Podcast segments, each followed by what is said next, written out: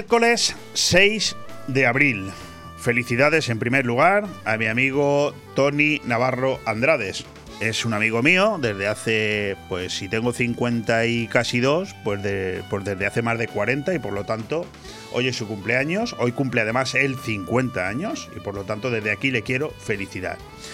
Buenos días, buenas tardes y buenas noches a todos. Me parece una presentación un tanto surrealista, no sé si ciertamente ridícula, pero bueno, es lo que hay, porque es eh, a lo que hemos llegado con esto del mundo de las nuevas tecnologías. Hay quien escucha el programa en directo, ahora a las 12 y un minuto del mediodía, quien nos escucha como este servidor que se escucha a sí mismo a las 9 y un minuto de la noche, o hay quien nos escucha últimamente cada vez más los fines de semana cuando reproducimos nuestros programas de aire fresco en las tardes del sábado y del domingo. Por lo tanto, gracias a todos por estar ahí, al otro lado del teléfono.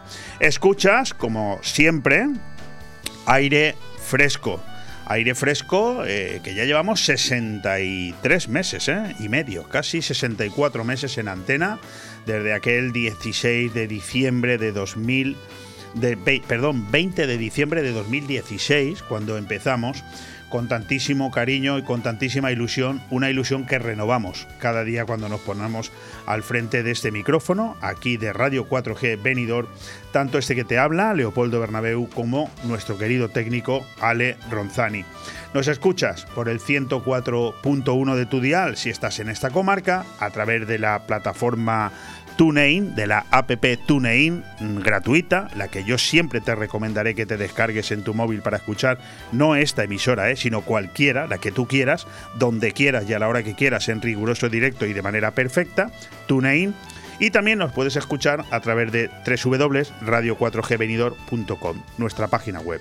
Tienes un número de WhatsApp, es el 676-640151, que también te he recomendado muchas veces que lo tengas en el escritorio de tu móvil para mandarnos lo que te pase de, por el móvil, o sea, sin ningún problema, no tiene por qué tener ninguna duda, en escribirnos lo que te apetezca y opinar sobre cualquiera de las muchas cosas que aquí vamos comentando a lo largo de cada día y de cada programa. Iniciamos, por lo tanto, ya nuestra andadura en un día que, como habrás comprobado perfectamente si estás en Benidorm o cualquier municipio de la comarca de la Marina Baja, pues nos ha vuelto a salir bastante gris. Yo diría que casi empezamos ya a acostumbrarnos, ¿verdad? Fíjate que he leído esta mañana que en Escandinavia llevan más días de sol este año que en la Costa Blanca. O sea, bueno, no, hablemos mucho de estas cosas porque nosotros aquí vivimos del turismo, vivimos del sol, vivimos del clima y por lo tanto esto no puede cambiar. Pero la verdad es que no deja de ser sorprendente quitando algún día que ha salido el sol, pero vamos, desde mediados de marzo llevamos pues más de 20 días seguidos. Eh, yo diría que ayer, creo recordar que todo empezó un martes, o sea que ayer se cumplieron tres semanas seguidas de lluvia, de cielos grises, de nubes, de un intenso frío. Bueno, eso sí, parece ser que la situación va a ir cambiando. Segundo día invernal ayer, con nieve y máximas por debajo de los 10 grados. La provincia registró este martes su segunda jornada invernal en plena primavera, un día, eso sí, bastante parecido al anterior, aunque con una cota de nieve más alta, si bien todos los parámetros apuntan a que hoy miércoles finaliza este episodio climatológico tan inesperado como anómalo durante un mes de abril en Alicante. El frío, el viento, la niebla y las precipitaciones débiles fueron la nota predominante de la primera mitad del día de ayer, aunque por la tarde se intensificaron y bastante, que me lo digan a mí, que no pude salir ni a caminar. La cota de nieve quedó en las horas centrales por encima de los 1000 metros, pero en las predicciones meteorológicas marcaban una bajada puntual durante la madrugada de este miércoles.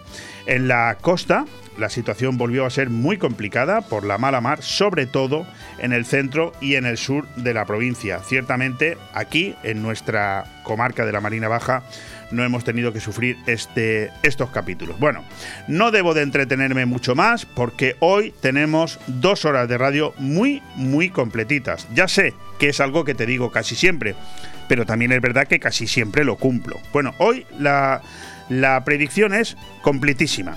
¿Qué te, ¿Qué te parece, por tanto, si empezamos ya? En Radio 4G Benidorm. Todos los martes, miércoles y jueves de 12 a 2 de la tarde, Aire Fresco. El magazín de actualidad más completo de la comarca con entrevistas, noticias, opinión y entretenimiento en un aire fresco más renovado, más personal y más cercano de la mano de Leopoldo Bernabeu. Recuerda, todos los martes, miércoles y jueves desde las 12 del mediodía hasta las 2. También podrás escuchar Aire Fresco por las tardes en redifusión y los fines de semana un resumen con lo mejor del programa. Radio 4G Benidorm. Seguimos creciendo. Dicho todo esto, hay que recordar que este miércoles 6 de abril empieza la campaña de la renta que durará, tranquilo, hasta el 30 de junio. Pero bueno, ya a partir de hoy empieza para todos los que queráis formular vuestra renta a través del sistema online. Casi al mismo tiempo empieza esta campaña, que empezamos también definitivamente, toco madera para no equivocarnos, para no equivocarme, a olvidarnos del famoso COVID. Aunque aún pasarán unos días hasta que por fin nos quiten las mascarillas, que es la pregunta que hoy se hace prácticamente todo el mundo, porque como tenemos un gobierno que lo único que hace es confundirnos a todos, ya no sabemos ni por dónde vamos, pero bueno, todas las predicciones nos hablan de que muy pronto. Lo que está muy claro es que este gobierno pues se la coge, ¿no? Con papel de fumar y lo que prefiere es tomar la decisión después de Semana Santa. Es decir, olvídate de que la mascarilla nos la quitemos antes del 18 o 19 de abril, de manera, eh, por lo tanto se mantendrá, insisto, de manera obligatoria, al menos en los interiores. Bueno. Está claro que la Semana Santa se acerca y con ella también las buenas noticias para el sector turístico. Luego, en el apartado de noticias destacadas, sí tenemos oportunidad de traerlas y contarlas.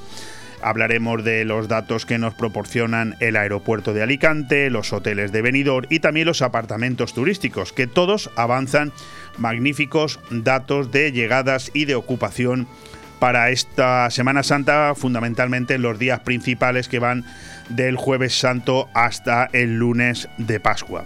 Tendremos tiempo en este programa para hablar de todo esto y también de muchas más cosas, porque hoy contamos con invitados de tan variada concepción que podemos decir que el programa es algo así como multicolor, como un arco iris de posibilidades.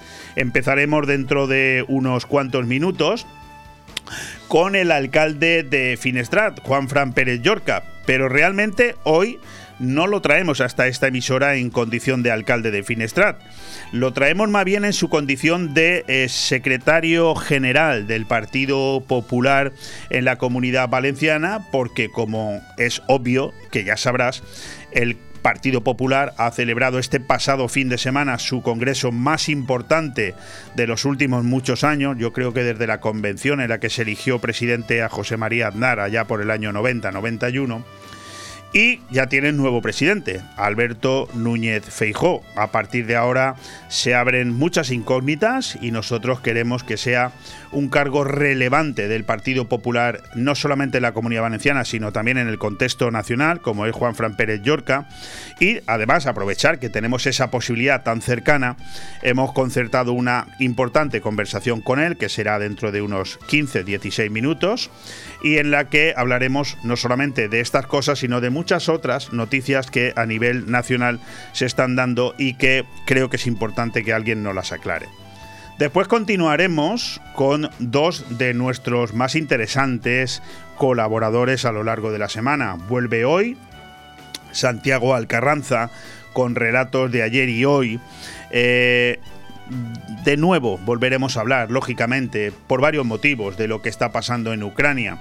Y digo de nuevo porque a Santiago Alcarranza le encantaría hablar también de otras cuestiones. Al fin y al cabo, él es el CEO de Costa 3, el grupo inmobiliario Costa 3, y son de manera sorprendente, al menos para mí también muy buenos los datos de compraventa de viviendas en el contexto de toda España en el mes de febrero con datos muy buenos, muy buenos, muy buenos, la verdad es que espectaculares y son datos que a mí me gustaría con, eh, comentar con él, ¿no? A ver a qué se deben estas circunstancias pero eh, Santiago Alcarranza, eh, que es un erudito de la historia y un conocedor, eh, porque así lo ha, lo ha, estudiado y lo tiene muy bien todo cuadrado en su mente, sobre todo lo que tiene que ver con el capítulo de las guerras más importantes sucedidas en el contexto internacional, sobre todo en el siglo pasado, en el siglo XXI, pues es la persona más adecuada para que una vez al menos cada dos semanas tengamos noticias muy interesantes sobre el futuro, sobre qué va a pasar en, Ucrania y también un poco que alguien con experiencia y con un contexto claro de lo que está pasando nos cuente eh, su punto de vista de todas esas noticias que por otro lado no podemos hacer otra cosa más que leerlas e interpretarlas cada uno a su manera. Continuaremos después con Carlos Dueñas. Él es, como tú bien sabes, productor y director de Tondi. Todo nos da igual. Ese fantástico programa de radio de tres horas de duración que se engloba misterio, que engloba un poco de todo y que es un lujo poder decir que lo podemos escuchar en exclusiva, siempre aquí en Radio 4G, cuando termina el miércoles y empieza el jueves, la madrugada del miércoles al jueves a las 12 en punto de la noche. Tondi todo nos da igual. Hoy, por cierto, con un capítulo muy interesante que ya empezamos la semana pasada a avanzarlo, Noche de Perros. La verdad es que mm, el título es mm, invita como mínimo a quedarse un rato escuchándolo y todo lo que no te dé tiempo esta madrugada porque te quedas dormido lo podrás volver a escuchar tranquilamente sábado y domingo porque lo volvemos a emitir aquí en Radio 4G.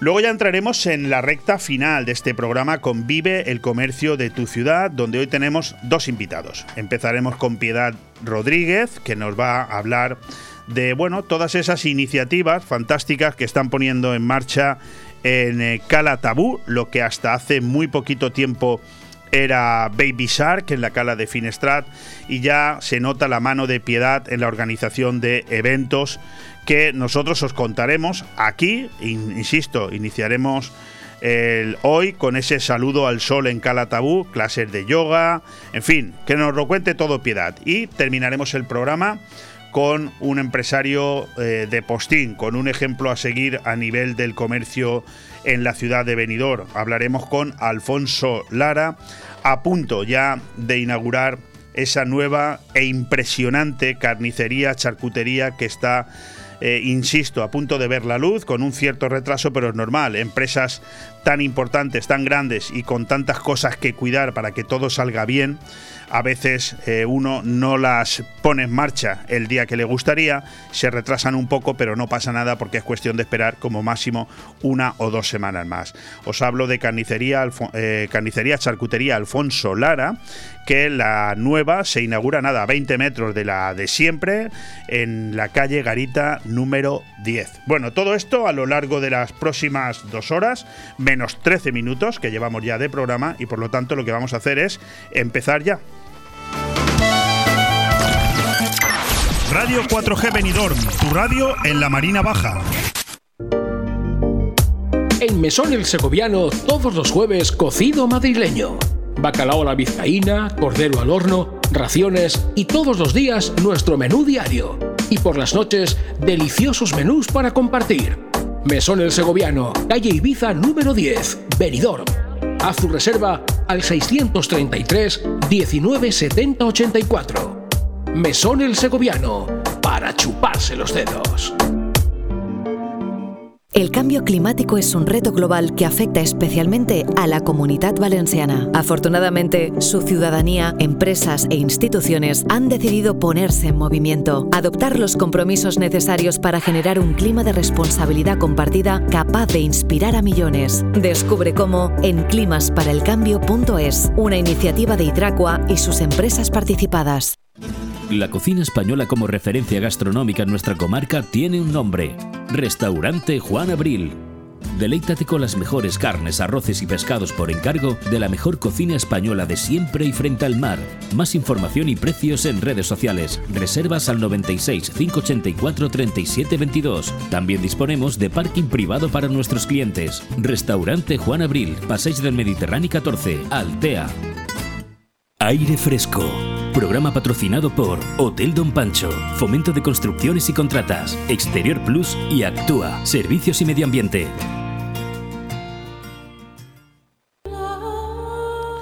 La verdad es que muchas veces pienso que no sé si consigo algo eh, cada día cuando me ufano en traeros aquí contenidos en los que de alguna manera lo único que se hace es poner en guardia, ¿no? Ponernos un poco en guardia a todos sobre la sobreactuada forma de hacer gestión de este gobierno que tenemos. Pero bueno, yo voy a seguir en esa línea porque creo que lo que tenemos que tener todos muy claro es a lo que nos vamos a enfrentar y el día de mañana poder decidir con un criterio, el día de mañana que espero que no sea muy tarde poder decidir con criterio cada vez más objetivo. Panorama económico sombrío.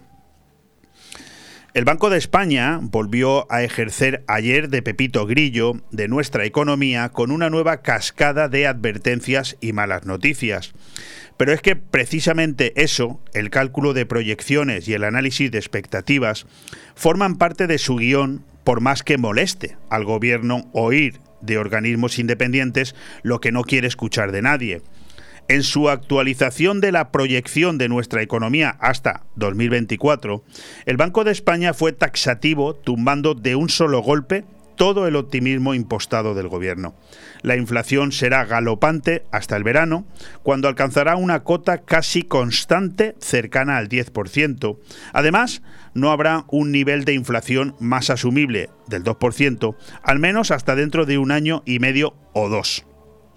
Por otro lado, España crecerá un 4,5% de PIB este año, muy por debajo del 5,4% que había calculado el órgano supervisor hace solo tres meses, antes de la guerra de Ucrania, y en cualquier caso, hundiendo el cálculo del gobierno, que inexplicablemente sigue sin revisar sus cifras a la baja, instalado en el 7% y para 2023 el bajón será aún mayor, con un crecimiento del 2,9 frente al 3,9 calculado inicialmente. No es el escenario de una recesión, pero sí anticipa la antesala de un serio problema si durante dos trimestres consecutivos hay un decrecimiento de nuestra economía. Hoy la recesión es improbable, pero no imposible. Las alertas del Banco de España dibujan un cuadro tan sombrío como realista. El gobierno parece ser el único de este país que vive en una realidad virtual sostenida solo por los empujes de su propaganda y no por análisis solventes. El hecho de que días atrás el ministro de Seguridad Social, José Luis Escribá, tratase de ningunear al Banco de España sugiriendo que desconoce con qué datos se maneja para hacer sus previsiones, solo demuestra que en el Ejecutivo ha empezado a cundir un nerviosismo paralizante. Otra de las claves del informe del Banco de España apunta a la inutilidad, o al menos al absurdo efecto placebo, de muchas de las medidas adoptadas por el Ejecutivo en su rimbombante plan de choque de respuesta a la guerra. En eso Alemania, por ejemplo, está demostrando otra cintura, con una capacidad de realismo muy superior a las sistemáticas divagaciones de Sánchez. El Consejo de Expertos Económicos de la Cancillería germana ha recortado su previsión de crecimiento para 2022 hasta el 1,8% desde el 4,6% estimado en diciembre, algo muy relevante al tratarse de la economía más potente de la Unión Europea. También los analistas del Deutsche Bank han decidido rebajar de forma generalizada las perspectivas de crecimiento para 2022 en Europa como consecuencia de la guerra, lo que en el caso de España se ha traducido en un recorte de 2,5 puntos porcentuales en la previsión de PIB. Y Scholz lo asume. Aquí todo el mundo percibe lo que solo la Moncloa niega. Y no basta con rebajar 20 céntimos la gasolina para que la ciudadanía aplauda su sobreactuada euforia.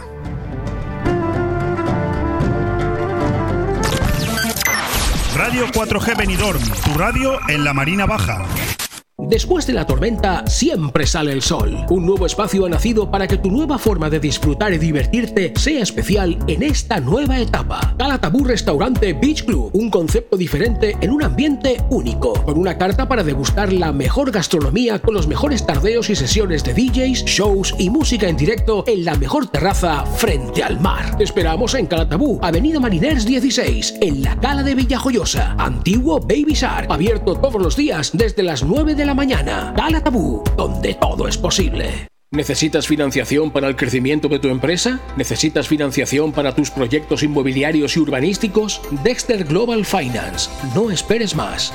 No busques más. Dexter Global Finance. Líderes en capital privado. Préstamos al promotor. Préstamos puente. Préstamos para compra de activos. Préstamo para compra de suelo. Pide tu estudio de viabilidad gratuito en grupodexter.com. Financiación desde 1 hasta 150 millones de euros. Líderes en capital privado Entra ya en grupodexter.com.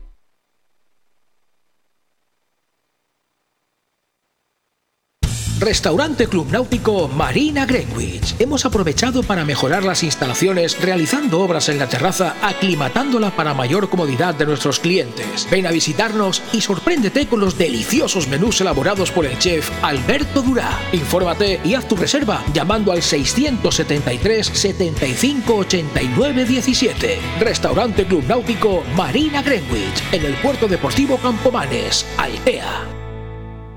Aire Fresco. Programa patrocinado por Hotel Don Pancho, Fomento de Construcciones y Contratas, Exterior Plus y Actúa, Servicios y Medio Ambiente.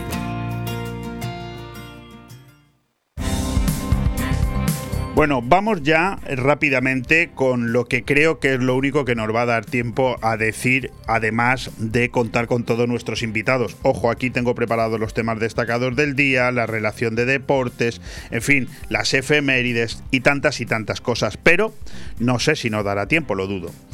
En cuanto a titulares, pues la mayoría hacen referencia a Ucrania, temas que luego trataremos personalmente con uno de nuestros invitados, Santiago Algarranza. Los leo rápidos. Más de 100.000 personas siguen en Mariupol en condiciones límite frente al asedio ruso.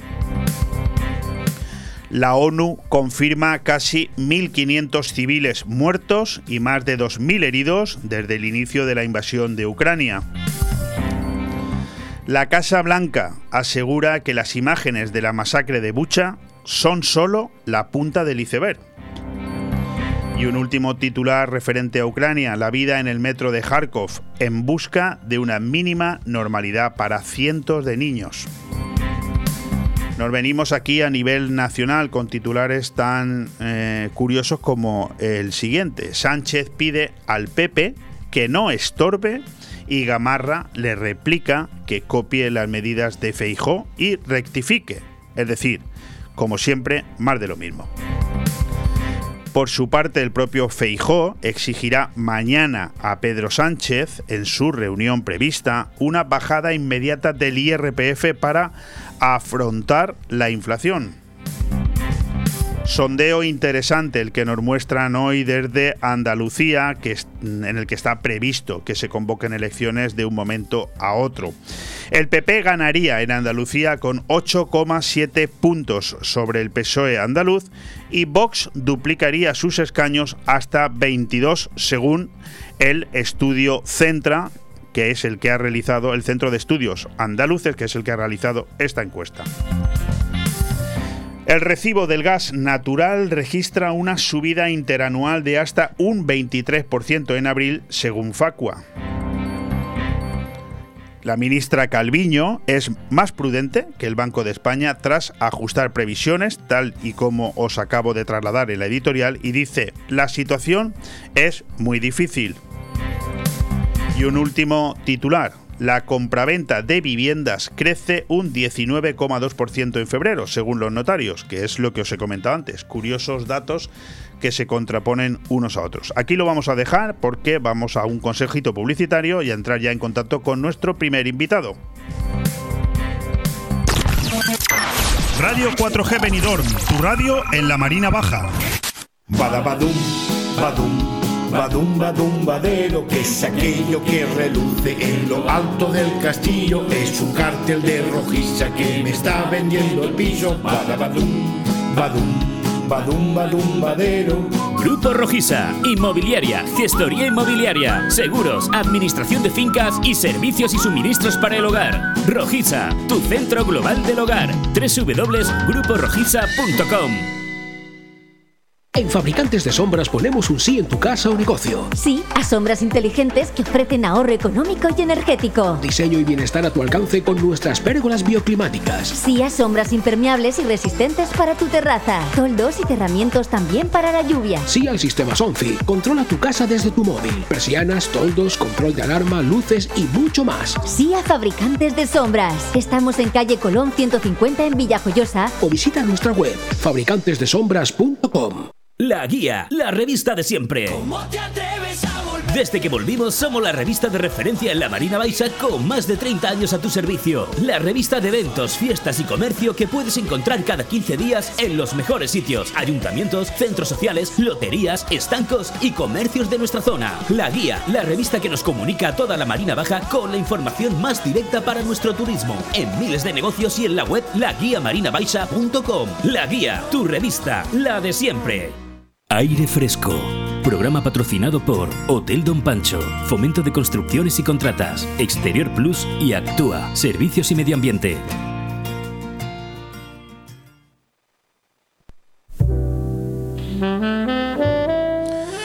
Lo he dicho hace unos momentos, tenemos la gran suerte en esta comarca, en la comarca de la Marina Baja, y más especialmente nosotros, Radio 4G, que aunque nos llamamos Radio 4G Benidorm, estamos instalados y emitimos desde Finestrat desde nuestro nacimiento hace algo más de cinco años. Lo he dicho y lo mantengo, tener la posibilidad no solamente de hablar con el alcalde de Finestrat, cosa que hemos hecho en numerosas ocasiones, pues siempre es bienvenido, porque ¿quién mejor que el alcalde de un municipio para informarte de lo que está pasando en el mismo? Pero es que desde hace un tiempo, eh, hablar de Juan Fran Pérez Llorca, Juan Francisco Pérez Llorca, Juan Fran, para los que lo conocemos desde hace muchísimo tiempo, es también tener la posibilidad de hablar ya de temas de carácter nacional con una persona que está en medio de ellos. Juan Francisco Pérez Llorca, alcalde de Finestrat, es también el secretario general del Partido Popular en la Comunidad Valenciana desde hace un tiempo, llamado a nuevas responsabilidades, esperemos que en breve tiempo, sobre todo viendo la que está cayendo en España, porque yo tengo muchas preguntas preparadas para él, pero quiero empezar precisamente por dos que han consistido en nuestra editorial de hace unos minutos y un titular que os acabo de leer acerca de esos previsibles resultados que se darían hoy si se celebraran eh, elecciones en Andalucía. Juan Francisco Pérez Yorca, alcalde, ¿qué tal está? Hola, buenos días. ¿Nos escucha bien? Perfectamente, ¿y vosotros? Fantástico, de momento todo bien. He leído una editorial, alcalde, eh, titulada Panorama Económico Sombrío, en el que me hago eco de unas situaciones que, por ejemplo, eh, prácticamente toda Europa está bajando sus previsiones económicas a marchas forzadas, excepto en España, donde a pesar de las advertencias del Banco de España ayer, pues tenemos un gobierno que no baja esas previsiones económicas, las mantiene en un increíble y fantasmagórico 7%, cuando el propio Banco de España ayer dijo que en ningún caso se superará el 4,5%. Eh, ¿Realmente somos eh, tan raros en el conjunto de España? ¿O, por qué nosotros tenemos un gobierno que se niega a ver la, realidad que otros sí ven? Bueno, yo creo que las previsiones del gobierno de España y las previsiones de Pedro Sánchez las va a volver, las va a volver a, desmentir la propia realidad. Eh, yo creo que eh, el problema de que tiene el gobierno de España es que nadie les cree, y sobre todo cuando se habla de cuestiones económicas. Eh, nadie, nadie que esté en la calle, que nadie que tenga un negocio, nadie que sea un trabajador, un autónomo, nadie cree que las cosas vayan bien o las previsiones sean esas cuando todos ya estamos notando en la calle los graves problemas que está ocasionando la guerra de Ucrania. Eh, alcalde, pero ustedes tienen que tener una cosa muy clara. Son un, son un, ustedes son un partido de gobierno. Ya lo ha hecho en España en dos ocasiones, con José María Aznar, con Mariano Rajoy. Ustedes saben lo que significa gobernar con unas previsiones económicas y con un presupuesto eh, general nacional que prevé eh, unos ingresos que no se van a dar y en cambio sí que va a ejecutar unos gastos en base a unos parámetros que todos estamos viendo que no son reales. Eso va a generar un déficit desproporcionado que alguien tendrá que arreglar. Eh, ustedes lo tienen claro, ¿no? Evidentemente, eh, las políticas que está haciendo Pedro Sánchez están generando un déficit eh, muy grave, incluso, incluso teniendo tanta ayuda como ha tenido de la Unión Europea, porque saben que ha habido unos fondos europeos que se han repartido en los municipios, que España ha sido uno de los municipios de Europa que más fondos ha recibido y a pesar de todo sigue creciendo el déficit. Pues evidentemente eh, eso es un problema para el que gobierne después, pero lo que sí que es una realidad es que cuando antes se vaya Pedro Sánchez y antes se vaya este gobierno de Podemos y el PSOE, pues menos déficit se generará en España. La otra noticia, alcalde, que yo he leído ahora en el resumen informativo aquí en Radio 4G, es que el PP ganaría en, en Andalucía con 8,7 puntos sobre el PSOE andaluz y Vox duplicaría sus escaños hasta 22 en el caso de que se celebraran hoy elecciones en Andalucía. ¿Quieren estos datos, o mejor dicho, qué quieren decir estos datos? Y sobre todo, otra pregunta, ¿cree usted realmente que aunque Juanma Moreno, el presidente andaluz, anda esquivando la respuesta, ¿cree usted que estos datos son los que realmente van a decantar que se convoquen elecciones adelantadas en Andalucía? Bueno, yo no, no, no sé lo que hará, no sé lo que hará el presidente de la Junta de Andalucía. Yo creo que el caso de Andalucía es un caso especial, porque es una comunidad autónoma donde toda la vida ha gobernado la izquierda, donde toda la vida ha gobernado el PSOE, donde ha habido mucho miedo al cambio, porque nadie sabía qué podía pasar en el cambio, y desde que ha llegado un gobierno de centro derecha en Andalucía, pues todo el mundo se ha dado cuenta que no pasaba absolutamente nada, en que incluso, incluso las políticas sociales que tanto alardea eh, la izquierda en este país podían mejorarse. Y por lo tanto, yo ya no creo que eh, convocar las elecciones en un momento o en otro eh, perjudique o beneficie al Partido Popular. Yo creo que cuando Juanma convoque las elecciones, en cualquier caso y en cualquier mes, el Partido Popular las ganará Andalucía, porque allí se dan cuenta los andaluces que había otra forma de gobernar y hacer las cosas bien. Eh, tenemos la suerte, yo creo que sí, ¿eh? de, tener con nosotros a Juan Fran Pérez Llorca, no solamente porque nos atienda a, esta emisora, sino porque suele ser bastante franco en sus respuestas. Eh, alcalde, ya tenemos nuevo presidente nacional del Partido Popular, Alberto Núñez Feijó, pero se apagan los focos y se acaban las palmas y los aplausos de un Congreso en el que, por supuesto, si no hubiera unión, evidentemente mal empezaríamos. Pero tenemos un nuevo líder que va a durar mucho. Imagino que usted está convencido. ¿A qué problemas se puede enfrentar Núñez Feijó a corto plazo? Bueno, eh, Núñez Feijó eh, yo creo que es una persona que acredita solvencia ya no solo en lo personal, en su discurso, sino también en los hechos y en la forma de gobernar y después de, tener cuatro mayorías absolutas en su comunidad autónoma, pues yo ya creo que lo hace un político diferente cualquiera de los que está en estos momentos en, en el ámbito, en, digamos, trabajando en España. Yo creo que hay pocos, en, en, una sociedad que cada vez hay menos mayorías absolutas que un señor lleve cuatro, pues yo creo que ya es un ejemplo de que tiene que ser ya un político diferente respecto a los demás. Pues le vienen muchos problemas, eh, pero a la hora de gobernar, yo creo que en el Partido Popular ahora va a tener pocos problemas. Lo que va a tener es un partido eh, que para mí es el partido más importante de España y el que más militantes tiene, muy, muy, muy entregado a él y donde todos los presidentes regionales y toda la gente de su equipo se lo va a poner fácil para que él genere esa ilusión el resto de las personas que no son afinidades del partido pero que sí son españoles. Por lo tanto, yo creo que lo va a tener fácil en el partido y creo que lo tendrá difícil cuando cuando gobierne, pero yo te insisto, Leo, es que yo creo que cuando antes gobierne el Partido Popular menos cosas habrá que arreglar. Sí, yo no tengo ningún eh, eh, inconveniente en que eso sea así. De hecho, en mis editoriales siempre lo he defendido. Lo que no entiendo, y no es una pregunta, es una reflexión, alcalde, es cómo es posible que con la que está cayendo en España desde hace cuatro años hasta hoy, eh, cada encuesta nos diga que el Partido Socialista, ya sabemos que no ganaría las elecciones por mayoría absoluta, pero sigue sacando un importante resultado de más del 25% de españoles que hoy confiarían su voto a un señor que, eh, bueno, eh, insisto, es mi opinión, pero creo que no deja de hacer otra cosa que engañarnos y llevarnos a, la ruina. algo mm, desde el punto de vista psicológico, algo tiene que cambiar ahí. Es que no, no sé, no, no sé cómo plantear la pregunta. Usted me entiende, ¿no? Bueno, yo creo que eh, yo creo que ahora el voto de derechas en este país se ha fragmentado un poco más por la aparición de Vox. Durante el tiempo que ha estado Ciudadanos también, aunque ahora esté en un momento muy malo, pues ha tenido épocas muy buenas que también se llevaba muchos votos del, del centro derecha. Y, y, también tenemos que hacer un poco autocrítica en el Partido Popular. Nosotros hemos pasado ahora por unos momentos de mucha debilidad y al final eh, la gente quiere ver que la alternativa de gobierno es un partido que está unido, que está fuerte y que y te genera solvencia. Pues hay que reconocer que en estos, en estos últimos meses el Partido Popular esa, esa labor no la ha hecho. Ahora empezamos a, a, remontar el vuelo en ese sentido y yo estoy convencido de que en, en, un par de meses el Partido Popular será el partido más votado de España, en las encuestas, eh, seguro. Alcalde, yo ayer pude escuchar las declaraciones del portavoz del Partido Socialista Sicilia, como ya de, atacaba de una manera bastante clara ¿no? La, al, al, recién llegado Núñez Feijó cuando no lleva ni 48 horas en el cargo. Y esta misma mañana he podido escuchar a Pedro Sánchez en el Congreso de los Diputados como, de manera indirecta, también se metía con el Partido Popular de Galicia. Vamos, que lo he escuchado, no me lo han contado, lo estaba escuchando. ¿Esto qué es? ¿Mala educación? ¿Es nerviosismo? En fin, ya se han perdido las formas. Eh, quiero recordar que Núñez Feijó lleva hoy 72 horas en el cargo. Bueno, yo creo que es un poco el, el, día a día del PSOE actual en, España. El, eh, habla mucho de pactos, pero los pactos en ellos siempre consisten en votar lo que ellos lo que ellos proponen. Nunca cambian una propuesta para poner eh, ideas o poner propuestas de otros partidos políticos. Ellos intentan vender una imagen en, en, los medios de comunicación que es una imagen que dista mucho de la realidad y de su forma de actuar. Eh, yo creo que no, no, nos tiene que preocupar, ni le tiene que preocupar a Feijó que el PSOE le critique o diga cualquier cosa. Nosotros tenemos que trabajar pensando en el bien de los españoles, eh, que lo necesitan, y no entrar a más.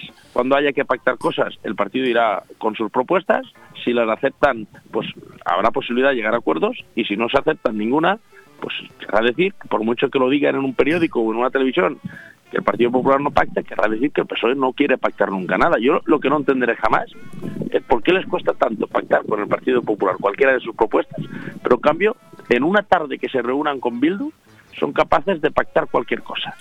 Pero habrá que ver qué precio pagamos los españoles por eso, pero lo que está claro es que cualquier propuesta que haga el Partido Popular no va a ser una propuesta para que ningún español pague un precio caro. Todo lo contrario, será para que las condiciones de vida de los españoles mejoren. Ahora hablaremos un poquito de pactos que ya los ha ofrecido el propio Núñez Feijó, que mañana se reúne con, con Sánchez, pero antes ha tocado usted el tema de Vox. Aquí hay una realidad. Eh, si no hubiera sido eh, por Vox, eh, se hubieran tenido que convocar nuevas elecciones en Castilla y León. Evidentemente, al final han tenido ustedes que llegar a un acuerdo.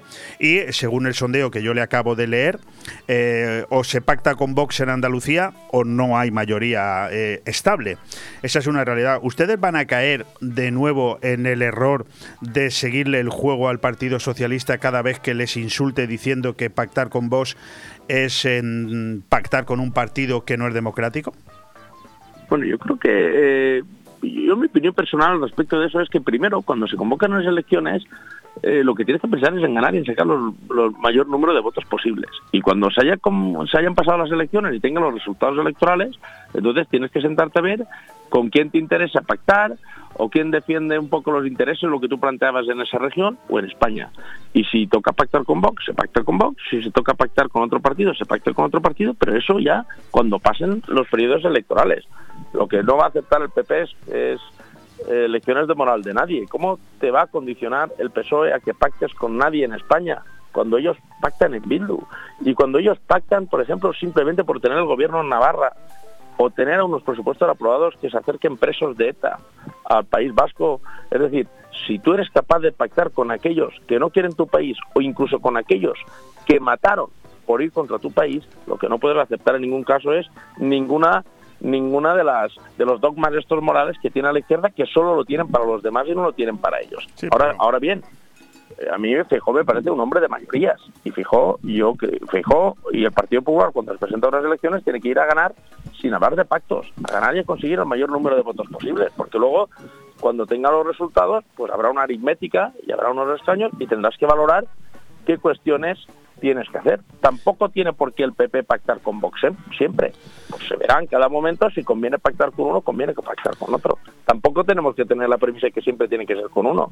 Oye, pues no tiene por qué ser así. Yo lo veo desde, así desde ese Yo, yo le he planteado ¿eh? la pregunta porque o se pactaba con Vox en Castilla y León o no había otro pacto posible. Es que no. No, en el caso, ah, yo creo que en el caso de Castilla y León, sinceramente, como militante del Partido Popular que soy, que yo no creo que a ningún castellano leonés se le pase por la cabeza que por, porque por estos dogmas morales y de la izquierda no haya un gobierno estable en Castilla y León. Yo creo que ahora va a haber un gobierno estable, que es lo que quieren los castellanos leoneses, y eso es lo importante. Bueno, y a trabajar todos por Castilla y León. Yo no le veo ningún problema que en Castilla y León el PP pacte con Vox, ninguno. Reconocerán ustedes ¿eh? que, que, lo que en el PP ha de mejorar bastante es la política de comunicación, porque en España sí que se ha instalado con una firmeza absoluta el que eh, se puede hablar de Vox como un partido de ultraderecha, pero en cambio no se puede decir que Podemos sea un partido de ultraizquierda. Parece como si fuera un insulto. Y eso tiene que ver mucho con la comunicación, ¿no? Porque al final, cuando, como decía Goebbels, cuando una, una mentira se repite mil veces, al final termina convirtiéndose en verdad.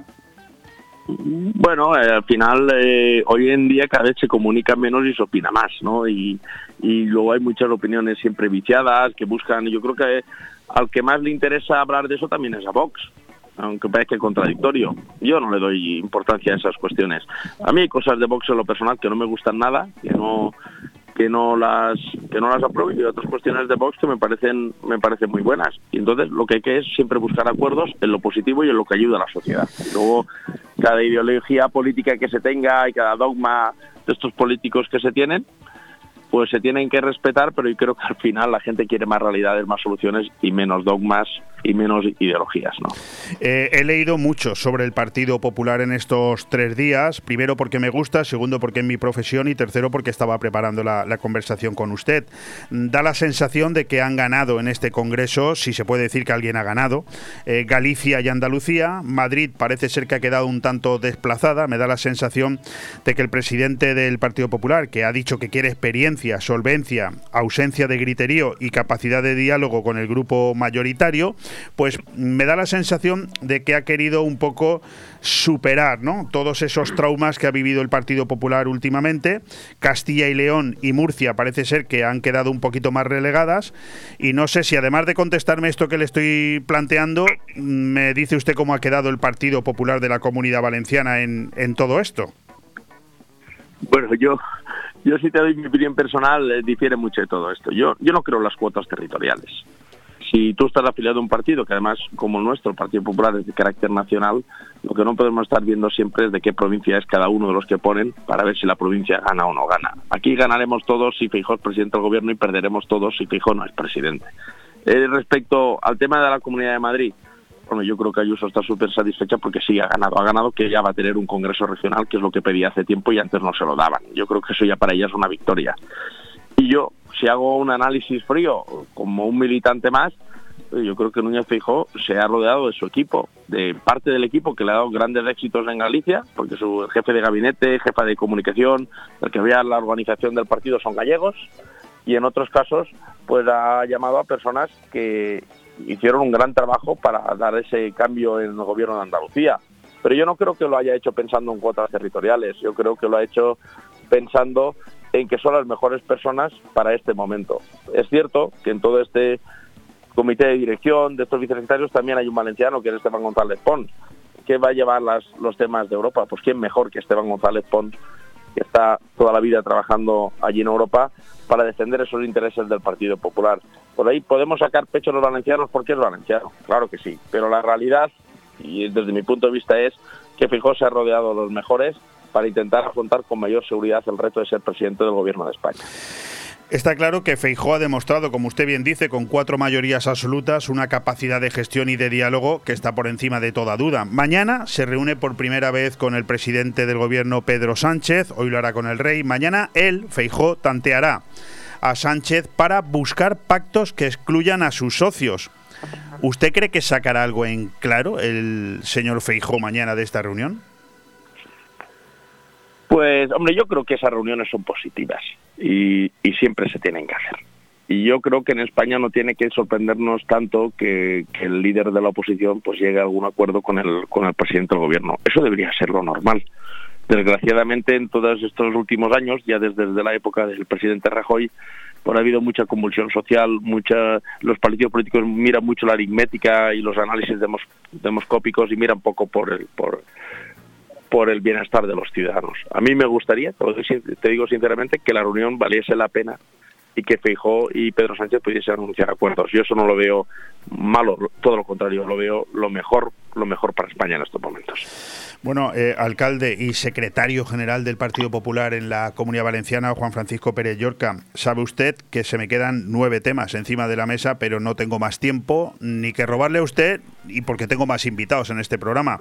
Lo único que le pido es que se comprometa usted con los oyentes de Radio 4G a concederme otra entrevista en un tiempo breve Mm, en un plazo breve de tiempo para poder contestarla, porque me hubiera gustado mucho también saber su opinión sobre Mónica Oltra, sobre el imputado hermano de Chimo Puig, sobre lo que está pasando en las gasolineras y tantos y tantos otros temas. No le puedo decir otra cosa.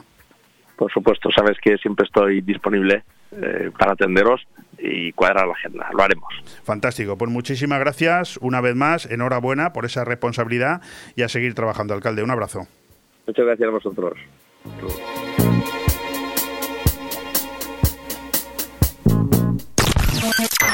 Radio 4G Benidorm, tu radio en la Marina Baja.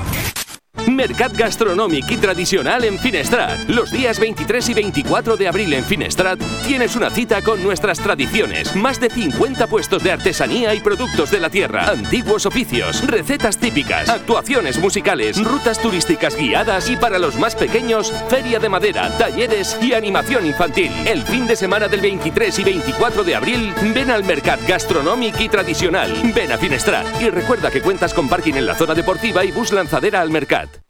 El festival ya tiene canción representante, Esperando en la Cava. Quedamos en vernos en la Cava aragonesa.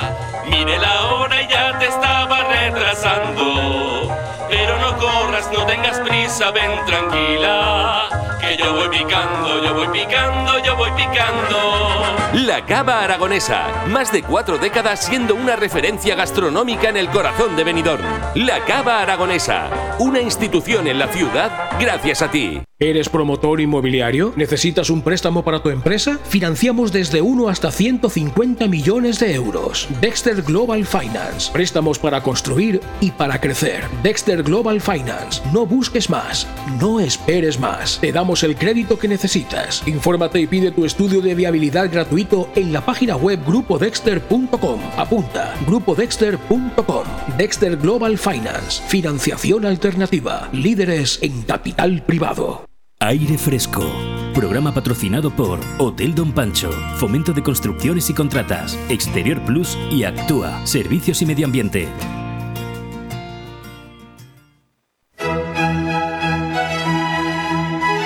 De ayer y hoy, con Santiago Alcarranza.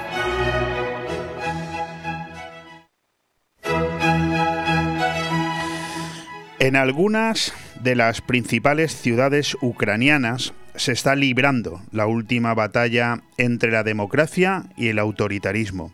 ¿Por dónde saldrá Putin? Nadie lo sabe. Él cree que el mundo a su alrededor se ha hecho débil, hedonista y caprichoso, y solo aguarda la ocasión en que pueda arrebatarnos la libertad. Pero no contaba con el excepcional coraje de los ucranianos, que ha frenado de momento su proyecto de reconstrucción de la antigua URSS. Podría continuar, pero me parece que con estas líneas es más que suficiente para dar entrada a nuestro colaborador y amigo Santiago Alcarranza, CEO del grupo inmobiliario Costa 3, aquí en la comarca de la Marina Baja, y sobre todo un experto en todo lo que tiene que ver con la historia, con las guerras del siglo XXI y un gran conocedor de lo que está pasando entre Ucrania y Rusia por lazos familiares, por lazos profesionales y porque le interesa mucho estar al día de lo que pasa allí y conoce la situación. Querido Santiago Alcarranza, ¿cómo estás? Hola, buenos días, Leopoldo. Muy bien. Tengo muchas preguntas que hacerte, te conozco, no me vas a dejar hacerlas, pero lo voy a, lo voy a intentar. ¿Merece Putin un puente de plata para poder escapar de este lío en el que él se ha metido? Bueno, en términos morales, desde luego que no. En términos prácticos, ojalá lo hubiese, pero realmente creo que eh, es muy difícil eh, fabricarle eh, dicho puente, porque realmente el lío en el que se ha metido es muy fuerte. Y mm, si consideramos cuál puede ser la, solución a, a, este, a esta guerra, porque realmente el objetivo de, plantearle dicho puente sería precisamente eh, allanar el camino hacia una solución. El problema es que no se habla mucho de, lo que puede pasar a, largo plazo, es decir, claro, la inmediatez de la guerra y el deseo de, acabar con ella y de acabar con, esta terrible matanza, pues evidentemente nos lleva a poner el foco en, el, en, eso, en el final. Pero el problema es qué va a pasar luego. Porque, claro, la, la pregunta es, es decir, venga, imaginemos que mañana mismo mm, ese, hemos construido ese puente de plata, le hemos dado esa alternativa a Putin para que de alguna manera pues pueda vender en casa que ha salido victorioso y acabar con la guerra. La cuestión es, ¿qué vamos a hacer luego? ¿Qué, qué, qué va a hacer el mundo luego? ¿Puede el mundo convivir con el monstruo? Eh, la, la, pregunta es... Te la voy a hacer de, te la voy a hacer de otra manera. ¿conviene ofrecerle una puerta trasera para librarse de este error? Yo creo que yo creo que no, sinceramente. Creo que eh, la única solución eh, duradera es eh, que alguien acabe con Putin y desde dentro. Hombre, y voy a explicar. Pero eso es un eufemismo, ¿no? Hoy, ¿no? Bueno, mm, Pensarlo, creo que es ojalá. Una, creo que es una posibilidad siempre. Cualquier dictador eh, está expuesto siempre a, un golpe palaciego, a un golpe interno. Eh, y creo que Putin mm, lo está, sinceramente. Otra cosa es que eh, quien mm, ponga en marcha, si alguien lo pone en marcha, ese, ese intento, tenga o no éxito. Es decir, eh, hubo intentos de acabar con Hitler, hubo intentos de acabar con Mussolini, hubo intentos de acabar con Stalin, hubo intentos de acabar con Franco. Y bueno, pues eh, fallaron. Pero la historia podría haber sido muy distinta si cualquiera de esos intentos hubiera tenido éxito. Eh, pensemos simplemente cuántos millones de muertos se hubiese ahorrado el mundo si la conspiración de 1944 eh, Hitler eh, pues eh, hubiese muerto, si alguien no hubiera apartado aquella maletita con un pie. Eh, entonces creo que la, solución con Putin es esta, porque a ver, hay una cosa que hemos aprendido en la historia y es que al monstruo no se le puede controlar. Eh, los ingleses, los franceses en 1938 creyeron que podían controlar al monstruo que era Hitler, eh, creyeron que podían, eh, bueno, pues eh, darle algo de comer, darle Checoslovaquia, darle Austria y que el monstruo se calmaría. Pero es que el monstruo nunca se calma. Y, y, estamos viéndolo otra vez con, con, con Putin. Eso, eso, podría servir, perdona que te interrumpa, ¿eso podría servir para los nacionalismos de cualquier país? bueno, el nacionalismo normalmente es algo bastante pernicioso. Es decir, que nunca se calman, es decir, por mucho que les des, siempre quieren más. Sí, estás haciendo una referencia claramente que, que recojo y suscribo, o sea, por supuesto que sí. Vale. Por supuesto que sí. Pero volviendo al tema de Putin, eh, que es bastante más peligroso que el nacionalismo catalán, por ejemplo, que es, supongo, al que aludías. ¿Cómo me conoces? Eh, no, no, y estoy ahí, estoy completamente de acuerdo contigo. O sea, lo que pasa es que, bueno, pues eh, afortunadamente el nivel de amenaza del, nacionalismo catalán, por cierto, bastante eh, en, declinando últimamente, ¿no? Eh, no es ni comparable en absoluto al, peligro que supone Putin para el mundo. ¿no? Entonces, el problema es que Putin reformó la Constitución con la intención de quedarse como mínimo hasta 2036. La pregunta es, ¿puede aguantar el mundo 14 años? Quiero decir, si mañana hubiese un, un alto el fuego y se acordase un acuerdo de paz, el que fuese, ¿vale? Evidentemente Eh, bueno, sería de alguna manera premiar a Putin, ¿no? Porque al final del día ese acuerdo de paz solamente pasará si Putin puede vender una victoria en casa. ¿Y cuál sería el mensaje que estaríamos lanzando? Pues el mensaje que estaríamos lanzando es que chaval, puedes seguir haciéndolo. ¿eh? El siguiente puede ser Lituania, puede ser el corredor que separa Kaliningrado de Rusia, o puede ser Estonia, o puede ser Polonia, puede ser cualquiera. Y realmente eh, eh, esa tensión no se puede aguantar. El mundo no puede aguantar 14 años con esa tensión. Por no hablar de las sanciones. Vamos a retirar las sanciones al día siguiente. ¿Quién va a pagar las ventanas rotas? en Ucrania. ¿Quién va a pagar las calles destrozadas? ¿Quién va a pagar un país devastado? ¿Quién va a, restablecer la, justicia moral a las víctimas y a los familiares de las víctimas? Bueno, al final, eh, Santiago, es, una guerra, es decir, eh, sí, inmoral. Eh, cuando, claro, cuando yo escucho hablar de crímenes de guerra, de la posibilidad de que se haga un juicio parecido al de Nuremberg, vale, pero es, que es una guerra, o sea, y una guerra tiene esto, claro. Efectivamente, eh, lo que estamos viendo es la, imagen descarnada de una guerra, es decir, al final del día es, cierto que eh, lo que ha pasado en esta guerra no es distinto de lo que ha pasado cualquier guerra desde la época de los romanos o antes incluso, ¿no? Eh, pero bueno, esto nos recuerda precisamente que hay una responsabilidad en el que inicia una guerra claro, la guerra, la guerra, por supuesto que, que, conlleva eh, esto, por eso es tan horrible la guerra. por eso, yo considero, en mi opinión, es que cualquiera que iniciara una guerra en el mundo, cualquiera, ¿eh? no debería volver a vivir un solo día del resto de su vida tranquilo, ni uno más. Bien, pues gane o eh, pierda, nunca más este debería vivir tranquilo esa este, persona. Este es el tema, este es el tema, es decir, ¿qué hacemos al día siguiente de de ese, hipotético y lejano acuerdo de paz. Le, levantamos todas las sanciones a Rusia, les, compramos el gas, eh, volvemos a, establecer vínculos con el régimen de Putin.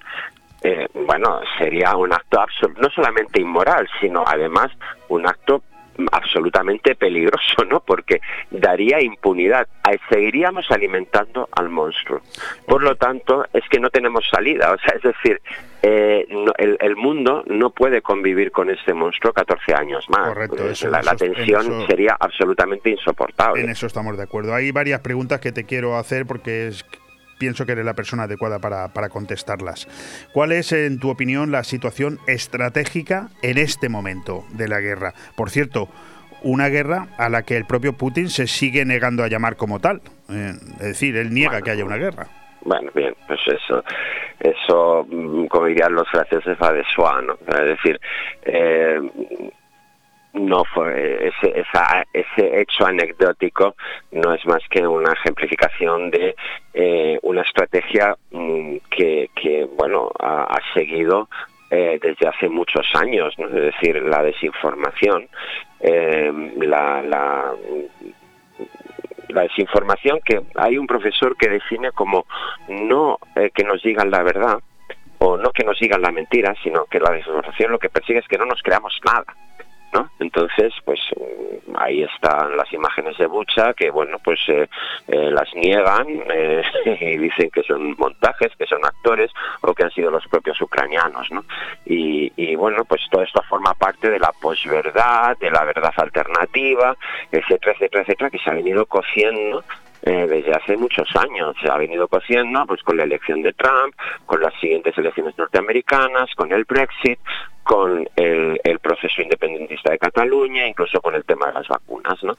Y, bueno, pues no es más que un capítulo más. Pero bueno, volviendo al tema de cuál es la situación estratégica actual, Bien, pues está claro, ¿no? O sea, en este momento, eh, mm, por imposibilidad de tomar eh, las, principales ciudades y sobre todo de tomar la capital y de acabar con el régimen de Zelensky, las tropas rusas se están reconcentrando en eh, eh, conquistar el, el, Donbass y establecer un corredor que si repasáramos un programa que, que, intervine justo antes de la guerra ya anuncié, es decir, la intención de, de Rusia eh, desde una estrategia militar sobre todo y yo pensaba que podía quedarse ahí porque hubiera sido desde un punto de vista de lógica militar incluso de lógica política eh, lo, lo, lo, más eh, favorable para los intereses rusos era por supuesto establecer ese corredor desde el Donbass hasta Crimea a lo largo de la, de la costa del mar de Azov y sobre todo como punto neurálgico la toma de, Mariupol. bien, ni siquiera han conseguido conquistar del todo Mariupol. Y debo de recordar una cosa, en el asedio de Stalingrado, las tropas alemanas llegaron prácticamente a 100 metros del Volga. Los rusos resistieron desde una línea solamente de 100 metros, con el Volga a sus espaldas y las, las fuerzas alemanas en, en enfrente y Hitler llegó a proclamar que habían mm, tomado Stalingrado salvo algunos pequeños focos de resistencia. Bueno, pues esos pequeños focos de resistencia consiguieron al final ganar la batalla de Stalingrado. Todavía los rusos no han conquistado Mariupol. Eh, desde una lógica militar lo lógico es que caigan, pero también desde una lógica militar parecía evidente que Stalingrado caería y no cayó. En este caso, mm, lo que tenemos es evidentemente una reconcentración de, las tropas rusas, como digo, en el sudeste de, Ucrania, y probablemente si tienen suficiente pulmón político, militar y sobre todo financiero, podrían intentar eh, la captura de, Odessa. Pero me parece que ese es un objetivo por hoy, hoy por hoy, muy lejano para los rusos. Con lo cual creo que realmente la, su intención es consolidar ese, ese eje entre entre el Donbass conquistándolo en su totalidad y, la península de Crimea. Entonces, en tu opinión, ¿qué es lo que se puede esperar que suceda en las próximas semanas? Pues es una buena pregunta. Eh, básicamente, eh, el tema está en, ver si puede eh, Rusia conseguir todavía mantener un espíritu de lucha, ¿vale? Eh, si puede conseguir mantener una, un soporte financiero que le permita seguir financiando la guerra. Eh, yo mm, soy bastante pesimista porque creo que, eh, en fin, desde el punto de vista de los intereses ucranianos, por supuesto, es resistir naturalmente. Pero creo que la guerra se va a alargar y se va a alargar en, en un, en un enfrentamiento muy brutal donde por, seguramente veremos imágenes todavía peores o como mínimo muy similares a las de Bucha en, en, el este de, Ucrania. tú eres un convencido de que la guerra no está en este momento, eh, digamos, declinando, o sea, yendo hacia el final, sino que... No, yo creo que eh, va, desde el punto de vista estrictamente militar, creo que va hacia un enquistamiento y hacia, hacia una guerra mm, de, casi casi te diría de posiciones donde pueden producirse ofensivas y contraofensivas. Otra cuestión es que eh, desde un punto de vista político pueda suceder alguna cosa o algún acontecimiento eh, relevante, como podría ser, pues por ejemplo, un resquebrajamiento en el régimen de Putin, pero eso solamente lo concibo desde el punto de vista de que el propio Putin, pues, eh, en fin, mm, sufriese un atentado o, fuese de alguna manera apartado desde dentro. Eh, por lo demás, no, un minuto, digo que nos queda un minuto. Yo te quería hacer una última cuestión y es, claro, algo has comentado ya, pero ¿cuál es la solución político-militar entonces eh, a lo largo de este conflicto? O sea, porque según tus palabras es bastante pesimista el esperar un final pronto. Yo ya lo he dicho, creo que em, puede haber, podría haber un, un, acuerdo de paz eh, primero precedido de un alto el fuego, naturalmente, y luego alguna especie de, acuerdo de paz, pero creo que la solución eh, definitiva eh, para el mundo, para el mundo, para Europa y para Occidente es la desaparición física de Putin. cualquier otro escenario es quizás eh, aplacar este conflicto para que luego se despierte en otra parte y, probablemente con mayor virulencia. Bueno, pues yo creo que con esas declaraciones de Santiago Alcarranza, que por cierto, para que lo sepas, aunque sé que lo sabes, a mí se me quedan encima de la mesa 10 preguntas más por hacerte, pero el tiempo en radio es el que es. Y, bueno, y la, tenemos la posibilidad de hablar cada, cada poco tiempo de este conflicto, que por lo que me temo, dentro de dos semanas seguiremos hablando de él aquí en esta, en esta radio. Ojalá no fuese así, pero yo me temo que también. Santiago Alcarranza, CEO de Costa 3, grupo inmobiliario líder en la comarca de la Marina Baja. Muchísimas gracias una vez más por atendernos. A ti y un abrazo a todos los oyentes.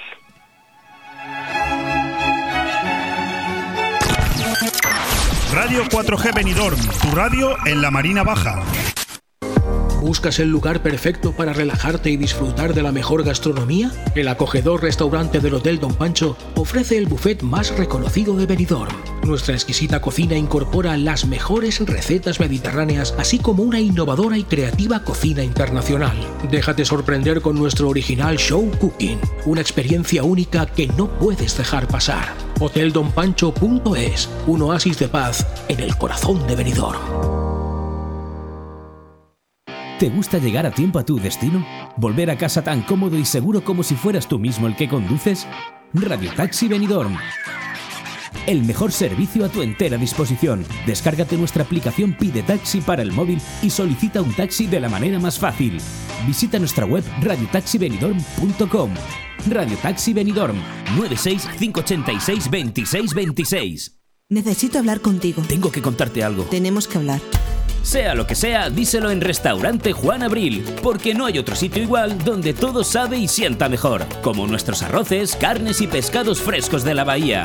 Restaurante Juan Abril, Paséis del Mediterráneo 14, Altea. Reservas al 96 584 37 22. Restaurante Juan Abril, la cocina española de siempre, donde todo te va a saber mucho mejor. Aire Fresco. Programa patrocinado por Hotel Don Pancho, Fomento de Construcciones y Contratas, Exterior Plus y Actúa, Servicios y Medio Ambiente.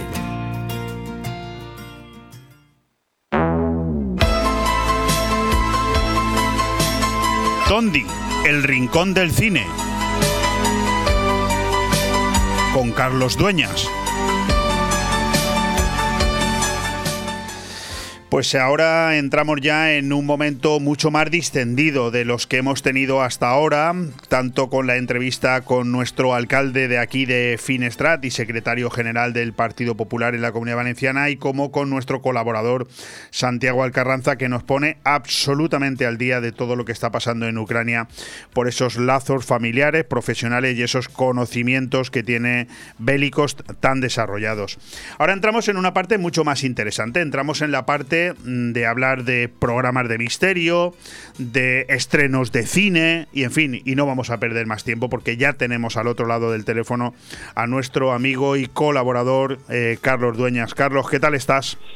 Muy buenas tardes, pues aquí preparado para hablar de Tondi, de cine y lo que haga falta. Pues fíjate que yo decía que es un momento mucho más distendido el que supone cada miércoles hablar con Carlos Dueñas sobre Tondi, todo nos da igual, pero claro, viendo el título del programa que vamos a poder escuchar a partir de las 12 de la noche, en fin, más distendido, más distendido, como que tampoco, ¿no? Noche de perros. La verdad es que se nos avecina un programa, no sé, de lo más interesante, por lo menos en el titular. Bueno, es que a ver, eh, a ver, es un poco irónico el título Noche de Perros, evidentemente, porque el, vamos a hablar solo de perros. O sea, eh, quizás hay una colaboradora que también va a entrar hoy que nos habla un poquito de gatos, pero un poquito solo, ¿eh? Pero vamos a hablar de perros, un fascinante mundo en el que, bueno, pues todos los que hemos tenido o tenemos perro, eh, pues sabemos un poquito, ¿no? Lo especiales que son estos seres y la, la, cantidad de historias, bueno, increíble, Leopoldo, curiosísimas, desde paranormales, Em, perros que han ayudado pues y, siguen ayudando, fíjate hoy en día como está el patio, ¿no? Eh, perros bomberos que, o, que, buscan minas, buscan cuerpos en terremotos, eh, perros míticos, icónicos como Hachiko, como Canelo, por ejemplo, también un perro, eh, historias increíbles, ¿no? De perros que buscaron a su dueño a, cientos de kilómetros y lo recuperaron, que se perdieron y, perros que fueron hasta, bueno, la puerta del hospital una vez ya fallecido su, su dueño hasta el día de su muerte prácticamente, o sea, como fue el caso de Canelo. Y bueno, ¿y quién mejor para hablar de todo esto? Pues bueno, que aquí cuando vamos a hablar de algo buscamos siempre a alguien pues con, vamos, con propiedad, ¿no? Que pueda hablar del tema. Eh, Borja Caponi, ¿no? Más conocido como el presentador y adiestrador más popular de España, que con, su programa Malas Pulgas de cuatro lleva ya más de 10 años en antena. El César de, español. Exacto, es el César Millane español, un poco el encantador de perros eh, español Borja Caponi, que bueno, que él tiene su propia academia de forma así de adiestramiento, em, que él, bueno, ya, ya ibas a flipar, ¿eh? porque em, casi siempre estamos todos de acuerdo, ¿eh? que em, el perro es, es, como una esponja, ¿no? Que capta la energía mejor que nadie en una casa. Y tú a veces, por ejemplo, vas a casa de alguien que no conoces y, te, y si tiene perro, tú sabes el ambiente que hay en la casa por la actitud del perro. Entonces, eh, si tú ves a un perro que está nervioso, eh, que mira, que sabes que... Mm, sí, porque el perro, es verdad, sí. Carlos, que el perro mm. da igual la raza que sea, da igual, Da igual, no ataca mm. porque sea de esa raza, ataca por las costumbres que tiene del dueño. evidentemente, eh, obviamente. Y vamos a hablar con Borja Capone de todo eso, de la psicología, de la psicología del perro y de, y de cómo ser mejor eh, amo, ¿no? De, de una mascota, de un, de un perro, eh, y, de, y, de, muchas curiosidades y de muchos secretos, ¿no? De cómo eh, poder eh, tener mejor relación con tu perro, ¿no? Sí. no deja de sorprenderme, sí, la verdad Mm. que cada vez que hablo contigo es, es, curioso, ¿no? Porque a veces, claro, Noche de Perros es un titular un tanto irónico, ¿no? Porque Mm. Noche de Perros siempre se ha, se ha considerado una noche, en fin, eh, que es una mala noche de mucha lluvia, Mm. de tormenta y tal, pero no va por ahí, no va por ahí, va Bueno, precisamente... hablamos- O sí, ¿no? O también... Hablamos también, hablamos también de casos de paranormales, ¿eh? de perros que han que han eh, visitado a su dueño desde más allá. Y esto va a ser casos reales, ¿eh? Ah, de, bueno. de sí, sí, perros fantasma, ¿eh? Eh, y de y, in- increíble o también de cómo se utilizan por ejemplo Leandro Quiroz nuestro psicólogo de cómo se utilizan los perros también para terapias psicológicas que es muy importante ¿Algún capítulo También. y yo en tu amigo El Caminarte de la, la llamada de la luna, también sobre, Mm. sobre estos perros que vuelven, eh, sobre sus pasos y, en fin, temas paranormales con los dueños? ¿eh? También he escuchado. ¿eh? Oye, y, y- y- que a mí esto me ha, yo, yo siempre he tenido perro y que hemos tenido perro mm, alguna vez u otra siempre ha pasado esto que se ha puesto de repente en, en en pose de ataque aler- alerta eh, mirando a un punto de la oscuridad del pasillo a ladrar ¿Quieres Y que te dices, cuente ¿qué está- un, pequeño detalle? por favor adelante sí sí Eh, Tú sabes que mi perra murió hace seis claro y meses. tanto por favor y tanto Mi perra eh, siempre se subía al sofá por el mismo sitio y la pata de Mm. atrás, la cuarta pata en subir al sofá, siempre la arrastraba llevándose con ello la colcha y desdoblándola. ¿Vale? Mm. Es una cosa que yo pues siempre decía, Melba, haz el favor, hombre, sube bien. Bueno, Mm. ese sofá lo sacamos fuera de la casa, lo sacamos fuera de la casa y ahora está en el exterior. Pero la colcha que le pusimos es la misma. Cada día cuando vuelvo a casa, la esquina donde ella se acostaba, la colcha está subida. Cada día cuando vuelvo a casa, la colcha está subida. Mm, No, no, es que... te- Desde te que creo- murió, te ¿eh? Cuidado. Te creo totalmente, no, es que te creo totalmente. Yo no tengo por qué mentirte, yo te digo lo que No, hay. no, no, por favor, aparte tú, vamos, imagínate tú que una persona, eh, bueno, mm, vamos, que, que, que te gusta el misterio, pero no, es una, no, es, no, es, no eres una persona magufa que, que esté siempre hablando de cosas así paranormales, o sea, y esto yo sé que te llega al alma, porque mm, tú Sí, querías mucho a tu perrita. Sí, sí, Entonces, eh, es que te creo totalmente, a mí me han pasado cosas increíbles también, pero es que ya sería para hablar... Uf, yo, que hago para hablar, yo- solo, yo solo hago, hago, hago de hilo conductor en todo esto, pero a mí me han pasado mil cosas, por eso he querido y he esperado hasta- tener a Borja Caponi ¿eh? Eh, para, para hacer un programa No, te has traído, tema te que has me- traído al, me al encanta. mejor, desde luego. Eh, totalmente. Eh, Carlos, Mm. vamos a hablar un poquito, brevemente, del Tondi de la próxima semana para que Mm. además de escuchar el de hoy, se nos vayan un poco poniendo los dientes largos, porque Mm. si el de hoy, yo no sé cómo lo haces, siempre en eso te he admirado y te lo he reconocido públicamente, no sé cómo consigues que el capítulo que vamos a escuchar en el día en el que hablamos sea súper intrigante y ya viendo el título del de la semana siguiente unido a ese gráfico que siempre le añades, sea todavía mm, más interesante estar ya esperando una semana para escucharlo. El de la semana que viene, Inquisición. Mm. Yo creo que, que- que es un, este tema sí que tiene que haber dado para tres horas y para más. Pues, además es eh, todo resumido en una palabra, Inquisición, ¿no? Correcto. Vamos a hablar de las muchas inquisiciones que han habido en, en Europa, ¿eh? porque eh, aquí siempre en España nos- siempre somos, eh, no, no- no sé, nos, nos pegamos tiros al pie y nos vendemos muy mal de cara al exterior, pero porque eh, la fiebre española fue la más conocida en, en el siglo XX y no era española. La Inquisición, todo el mundo habla de la Inquisición española y vamos, y fue la, la que casi, la que menos chicha hubo que de, de todas las europeas. Fue mucho más cañera la inglesa u otras, o sea, em, entonces em, Inquisición brutal, vamos a hablar de casos no solamente de brujería, ¿eh? también vamos a hablar de, bueno, de gente que fue mm, ajusticiada, em, bueno, de muchos personajes que fueron importantes eh, en, en, todos esos siglos, ¿no? Oscuros, ¿no? De, de, Inquisición, ¿no? Que quizás, oye, es un programa que visto con visto con el paso del tiempo, eh, quizás eh, tampoco tampoco ha pasado tanto de moda el tema, eh, lamentablemente, con lo que estamos viendo. Sí, sí, la verdad es que sí. Bueno, ya, ya se nos están un poco poniendo los dientes largos ah, para, para el próximo miércoles. Y antes de que se nos vaya el tiempo, con Carlos Dueñas mm. también tenemos la virtud y el lujo de comentar los tres estrenos de cine que él considera más interesantes y que se suele eh, equivocar, poco, ¿eh? porque es de los que dijo quién iba a ganar en los Oscars y quién no lo iba a hacer y luego al final acertó. Bueno, vamos con, vamos con los tres estrenos que nos ha pasado hoy nuestro eh, director de cine favorito, Carlos Dueñas.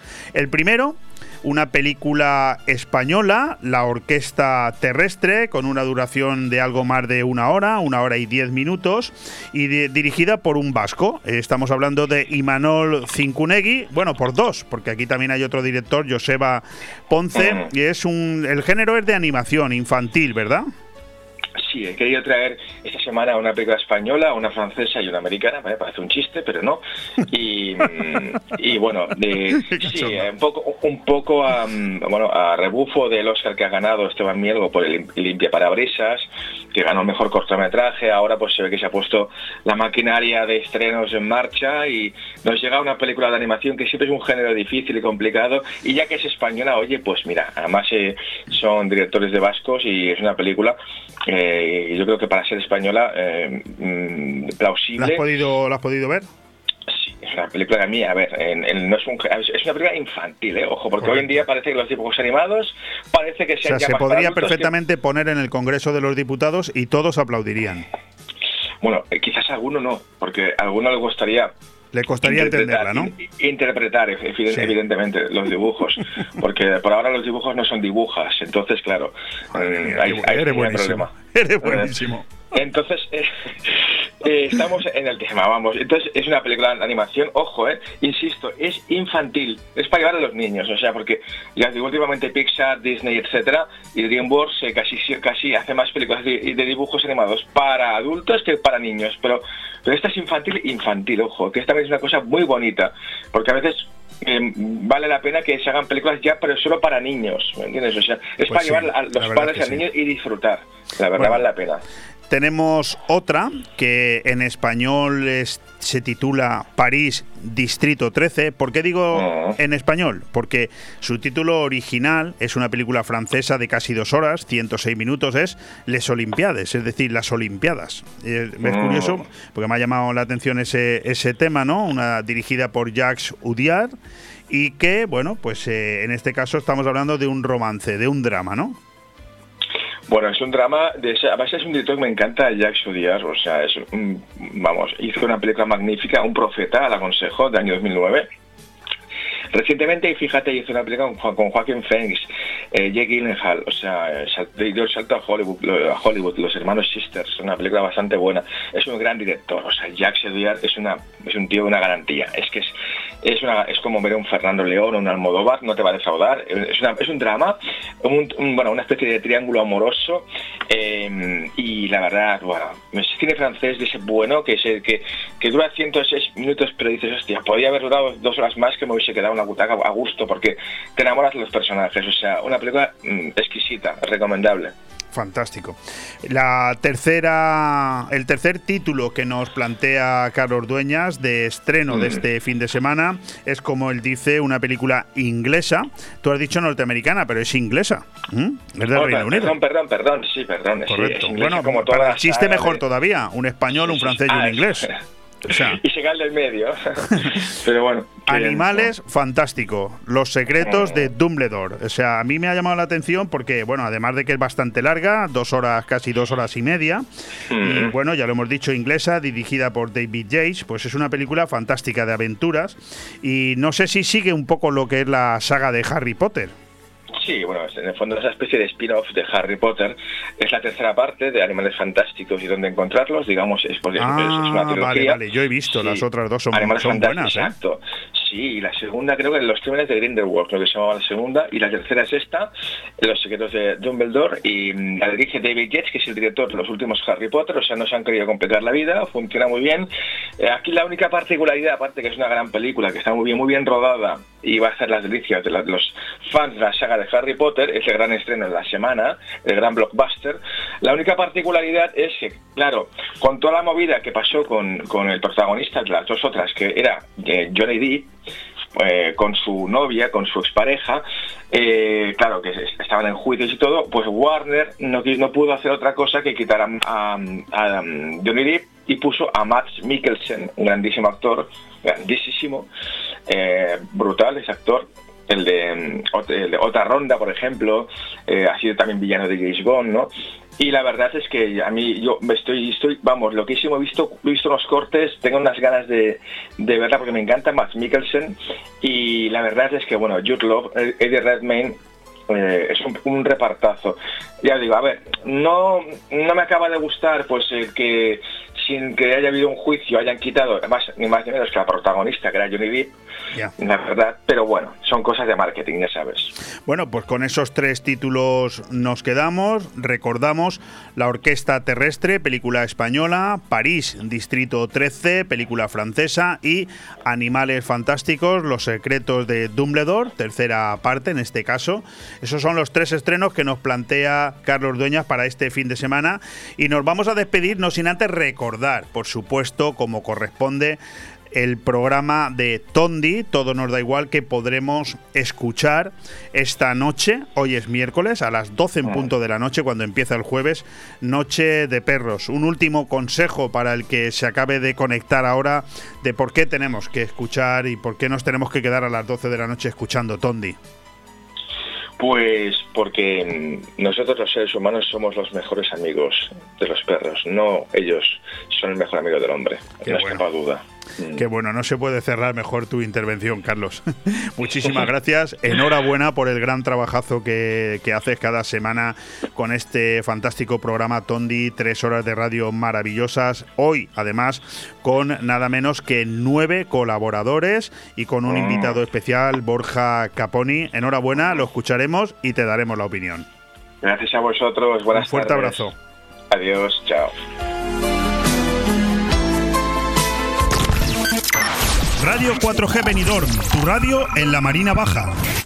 ¿Necesitas financiación para el crecimiento de tu empresa? ¿Necesitas financiación para tus proyectos inmobiliarios y urbanísticos? Dexter Global Finance. No esperes más.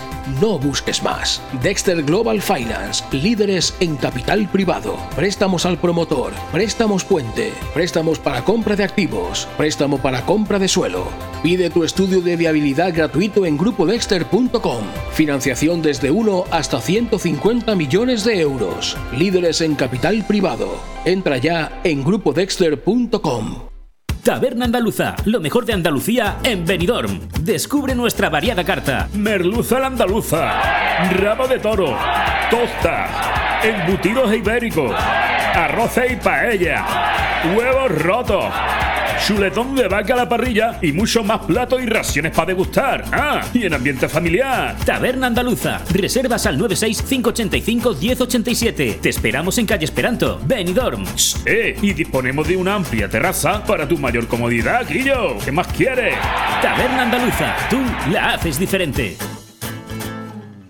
En Clínica Dental La Higuera seguimos ofreciendo los mejores tratamientos personalizados para tu salud y estética dental. Seguimos teniendo la mejor odontología preventiva e infantil, ortodoncia, implantología, estética dental. Seguimos mejorando y por eso lo hacemos desde nuestras nuevas y mejoradas instalaciones en la calle Venus, esquina con Tomás Ortuño de Benidorm y en el teléfono 96688-9858. Clínica Dental La Higuera, tus dentistas de confianza.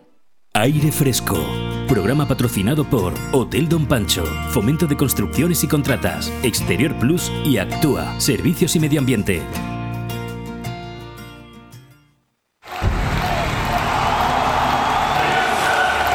El día a día del deporte.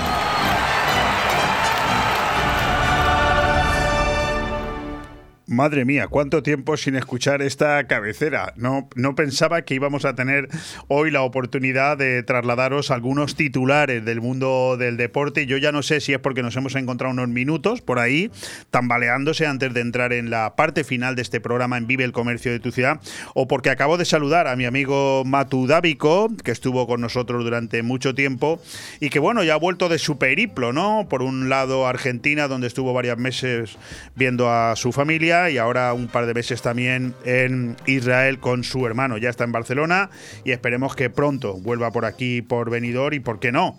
Que nos eche una mano aquí en Radio 4G porque de deporte seguro que sabe él mucho más que yo. Bueno, vayamos al grano. Anoche tuvimos Champions.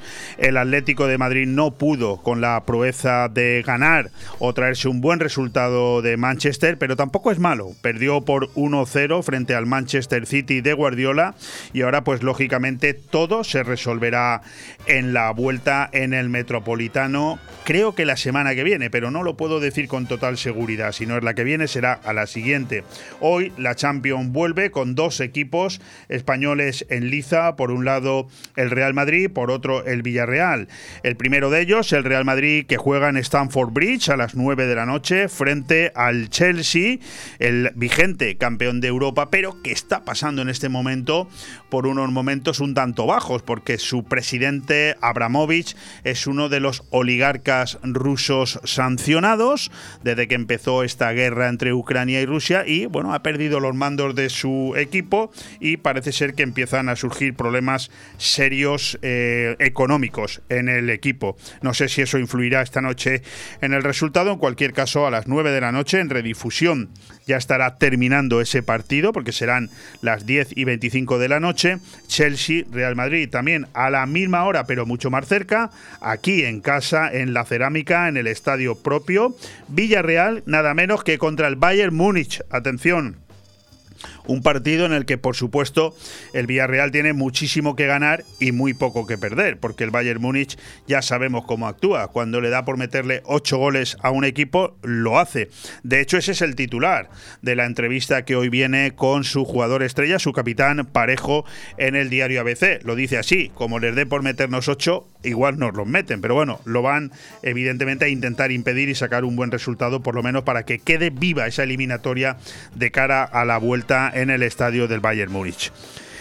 Por otro lado, y también en el ámbito futbolístico, Pedri es noticia por todos lados, este fantástico jugador que supera a muchos de los mejores mediocentros que ha dado el fútbol en los últimos años y que ya va camino de marcar una nueva era, a pesar de ser tan joven. Lleva 71 partidos en dos cursos y a pesar de, ojo, de haberse perdido media temporada. Estamos hablando de un chaval de tan solo 19 años que llegó a la selección con 18 y que ya ha jugado en 19 ocasiones. En fin, todo un fenómeno a la altura de jugadores como Zidane, Iniesta, Valerón, Xavi, Pirlo, De Bruyne, Ronaldinho, Modric, Laudrup o David Silva, por citar solamente algunos. Todo gira eh, en torno a Pedri en la actualidad barcelonesa, que se ufana el propio Barça en, una maratón de renovaciones. Lo está intentando con su jugador estrella, que últimamente lo está haciendo muy bien, Dembélé, pero eh, que ya lo ha conseguido o está a punto de hacerlo con un central maravilloso, el uruguayo Araujo. Poco tiempo más nos queda para seguir hablando de noticias, simplemente decir que tenemos un nuevo ídolo en el mundo del tenis, como es Carlos Alcaraz, y que este fin de semana tenemos no solamente motos, el Gran Premio de Motos de las Américas, sino también el Gran Premio de la Fórmula 1 en Australia. A ver si mañana tenemos un poquito más de tiempo para hablar de todo esto, sin, sin antes despedirme diciendo que Benidorm recupera la Copa del Mundo de Ciclocross para España después de 11 años de ausencia en territorio español. El 22 de enero del próximo año, los mejores especialistas estarán aquí, en la localidad turística, y que esta noche, en redifusión ya habrá terminado, el Benidorm recibe al Huesca con el objetivo de mirar a Europa. Me refiero al balonmano de Benidorm que está haciendo una excelente temporada. Radio 4G Benidorm, tu radio en la Marina Baja. ¡Anda! Eso que suenan son tus tripas, ¿verdad? Pues sí, tú. Tengo más hambre que el perro un ciego. ¿Y si pedimos unos bocatas? Pero qué bocatas ni qué bocatos. Lo mejor para quitar el hambre es ir al mesón el segoviano. Mesón el Segoviano combate eficazmente la hora del almuerzo, la comida y la cena. Rabo de toro, cordero al horno, cochinillo a la segoviana, chuletón de buey, menú diario. Mesón el Segoviano, calle Ibiza 10, teléfono 633 1970 84. Benidorm. El cambio climático es un reto global que afecta especialmente a la comunidad valenciana. Afortunadamente, su ciudadanía, empresas e instituciones han decidido ponerse en movimiento, adoptar los compromisos necesarios para generar un clima de responsabilidad compartida capaz de inspirar a millones. Descubre cómo en climasparaelcambio.es, una iniciativa de Hidracua y sus empresas participadas. ¿Eres promotor inmobiliario? ¿Necesitas un préstamo para tu empresa? Financiamos desde 1 hasta 150 millones de euros. Dexter Global Finance. Préstamos para construir y para crecer. Dexter Global Finance. No busques más. No esperes más. Te damos el crédito que necesitas. Infórmate y pide tu estudio de viabilidad gratuito en la página web grupodexter.com. Apunta. grupodexter.com. Dexter Global Finance. Financiación alternativa. Líderes en capital privado. El comercio de tu ciudad. El programa de comercio con el mejor escaparate para oír y ser oído. Las noticias y novedades más recientes, asociaciones, pequeñas, medianas y grandes empresas de todos los sectores del comercio de la comarca. También entrevistaremos a las figuras más importantes del comercio en Benidorm y la Marina Baixa. El comercio de tu ciudad, todos los miércoles de 1 y media a 2 de la tarde y también en redifusión. Radio 4G Benidorm. Empezamos ya la recta final de este aire fresco, miércoles 6 de abril, y lo he dicho, bueno, lo dije la semana pasada y lo vuelvo a repetir esta. Normalmente en estos primeros 10 minutos, hasta que entramos en contacto con nuestro primer invitado, pues solemos trasladar algún artículo importante que haga que puedas mejorar tus ventas, tu predisposición en tu propio negocio. Hace dos semanas que tenemos preparado, corregido y listo para ser trasladado hasta tus oídos las estrategias comerciales para conseguir clientes nuevos y aumentar las ventas. Pero por segundo miércoles consecutivo nos vamos a quedar con las ganas. No por nada malo, todo lo contrario, sino porque hoy tenemos en este espacio de media horita dos invitados en vez de uno. Y el primero de ellos, o mejor dicho, la primera de ellas, es una persona con la que, bueno, necesitaba encontrar algún tipo de excusa para llamarla y hoy tengo una excusa fantástica. Pero solo eso, ¿eh? Solo una excusa, porque con ella puedo estar en la radio hablando de mil cosas más. Querida Piedad Rodríguez, ¿cómo estás? Buenas tardes o buenos días. dilo como quieras. O buenas noches, porque en redifusión esta noche nos, están, nos estarán escuchando a las diez y media de la noche, o sea que como tú quieras. Pues, pues nada, desen todos por saludados. Buenos días, buenas tardes y buenas noches. A Piedad Rodríguez, aparte de haberla tenido en estos micrófonos en diferentes ocasiones, hace unos meses tuvimos ocasión de entrevistarla precisamente cuando hicimos un programa en directo en un local, en ese momento llamado Baby Shark, que hoy se llama Cala Tabú, que es maravilloso. Hicimos un programa en directo y allí la tuvimos sentada con nosotros durante la retransmisión del programa porque acababan, acababan de poner en marcha la Asociación de Inmobiliarias de Benidorm. Hoy la traemos hasta aquí porque ella, además de eso y muchas otras cosas, está colaborando de una manera totalmente activa con mi amigo Juan Miguel Herrada, que es el responsable, el gerente precisamente de Cala Tabú. Eh, ¿Cuál es tu papel, Piedad, en, en Cala Tabú? Bueno, pues como me gusta mucho meterme en todos los jaleos, como ya me conoces... Doy fe de ello. Eh, vale, pues eh, bueno, yo también somos... Conocemos a, conozco a Juan Miguel Herrada de, de toda la vida de aquí de Benidorm, ¿no? Y bueno, y estoy colaborando con él eh, como event manager. Soy la responsable de eventos de allí del local. Y, y bueno, vamos a vamos a organizar eventos de todo tipo en el local, pues, en el local. Pues aprovechando la situación, que es fantástica, tenemos una situación privilegiada. Eh, ahora mismo las instalaciones del local son pues también buenísimas, con una terraza que creo que es la más grande de, de- de toda la zona donde estamos, creo, no doy fe, es, es la más grande. Me atrevería a decir que es la más grande, no solamente de la cala de Finestrat, sino de, de todo Benidorm, de toda la comarca. Sí, sí, tenemos una terraza y además ha quedado ahora con la nueva imagen espectacular. Bueno, eh, Piedad, no demos por hecho que todos los que nos escuchan saben de qué estamos hablando. Cala Tabú eh, inauguró hace todavía no llega un mes, ha tenido eh, Sí. posiblemente el peor mes del mundo, ¿no? Con tantísima lluvia, lo cual nos permite pensar que si han sido capaces de hacer tantísimas cosas que ahora las comentaremos durante este primer mes y a pesar de todo, el, el futuro no puede ser más halagüeño. Pero háblanos, tú que descríbenos cómo es Cala Tabú, porque la gente lo ha conocido hasta hace muy poco como Baby Shark. ¿Cómo es Cala Tabú? Bueno, pues ahora la nueva eh, restaurante Calatabú Restaurante Beach Club, exactamente. ¿eh? Así es. El foco principal es el restaurante. Tenemos una cocina súper potente con nuestro chef Byron, que os recomiendo. O sea, tenemos una carta muy variada, mm, sencilla, pero, pero muy variada. Y la verdad que muy bien de precio, ajustada a todos los bolsillos y exquisita. La verdad que es exquisita, desde los arroces hasta hasta comida Tex-Mex, hasta tablas para picar, o sea que entonces tenemos una carta muy variada. Entonces, el foco principal es el restaurante, pero es un restaurante que con eventos de todo tipo van a ver. Esa es la idea que llevamos. Desde eventos, desde los tardeos que tenemos ya desde, bueno, eh, puedo decir que, que Baby Shark, cuando era Baby Shark, fue el primero que empezó con los tardeos, ¿eh? con mis jockeys por la tarde y tal. Entonces, seguimos con los tardeos, pero también vamos a tener eventos de todo tipo, o sea, desde eventos deportivos hasta eventos eh, desde una boda, una comunión, eh, como eh, eh, reuniones de networking para profesionales, eh, o sea, de todo tipo. Entonces, mi labor sí. es esa, es pues adaptar y personalizar el evento de cualquier cliente a sus necesidades y a lo que lo que quiera y a lo que lo que pueda. Podemos decir, Entonces, por tanto- aprovechando el, el salón privado, que tenemos un salón privado con, con mucha capacidad, aparte de la terraza y bueno, lo que he dicho antes, la situación.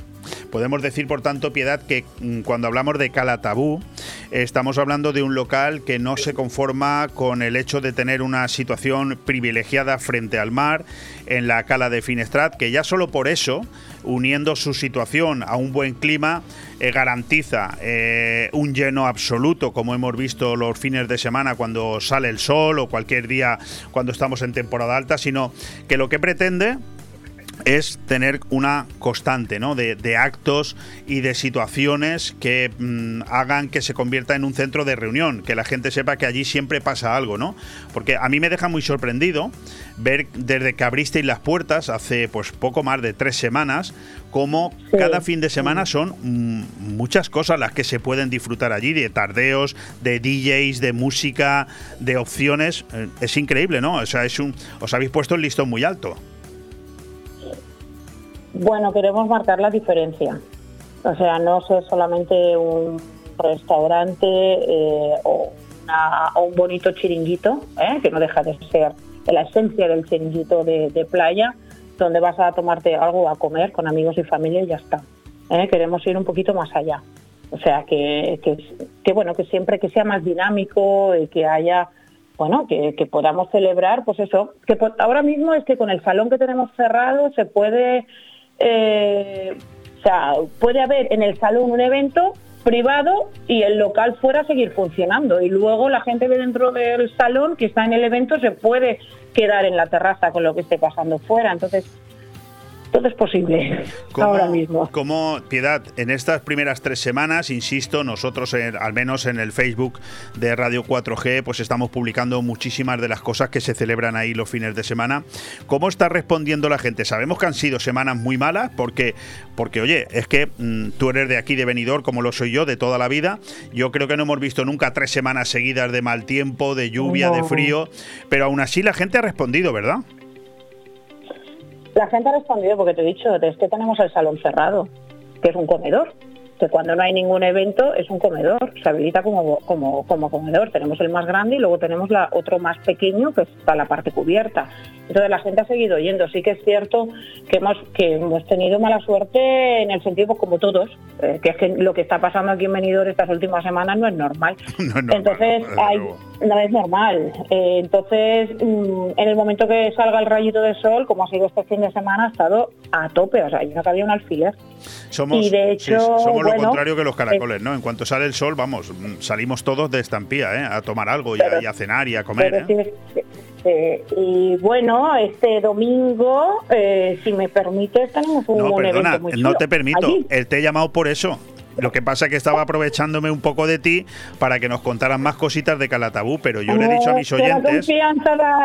Correcto, correcto, un poquito sí.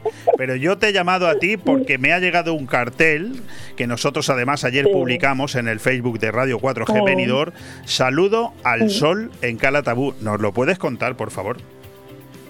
Sí, bueno, esto es una dinámica que, que, bueno, que he organizado con, y con la ayuda de los compañeros de, Calatabú.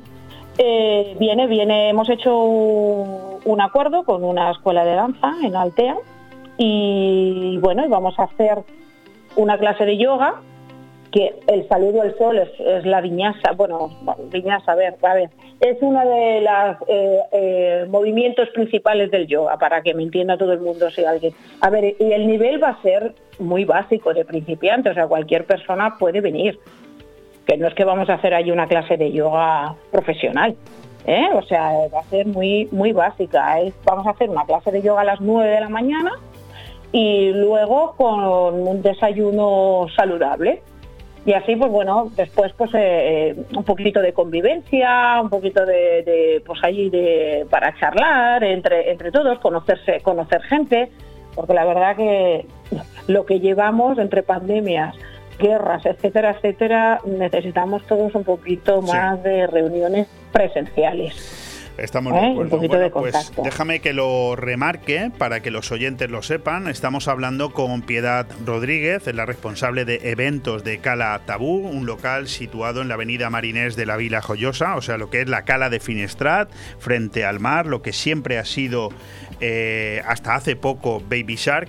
Y este domingo, domingo de Ramos, por cierto, 10 de abril, a las 9 de la mañana, es decir, no se puede empezar mejor el domingo, saludo al Sí. sol en Calatabú, con clase de yoga y healthy breakfast, es decir, lo que sería un desayuno, Desayuno saludable. un desayuno saludable después de la clase, ¿no? Me imagino, o antes. Va a ver, que no, no, después, después, Después. después, de la clase.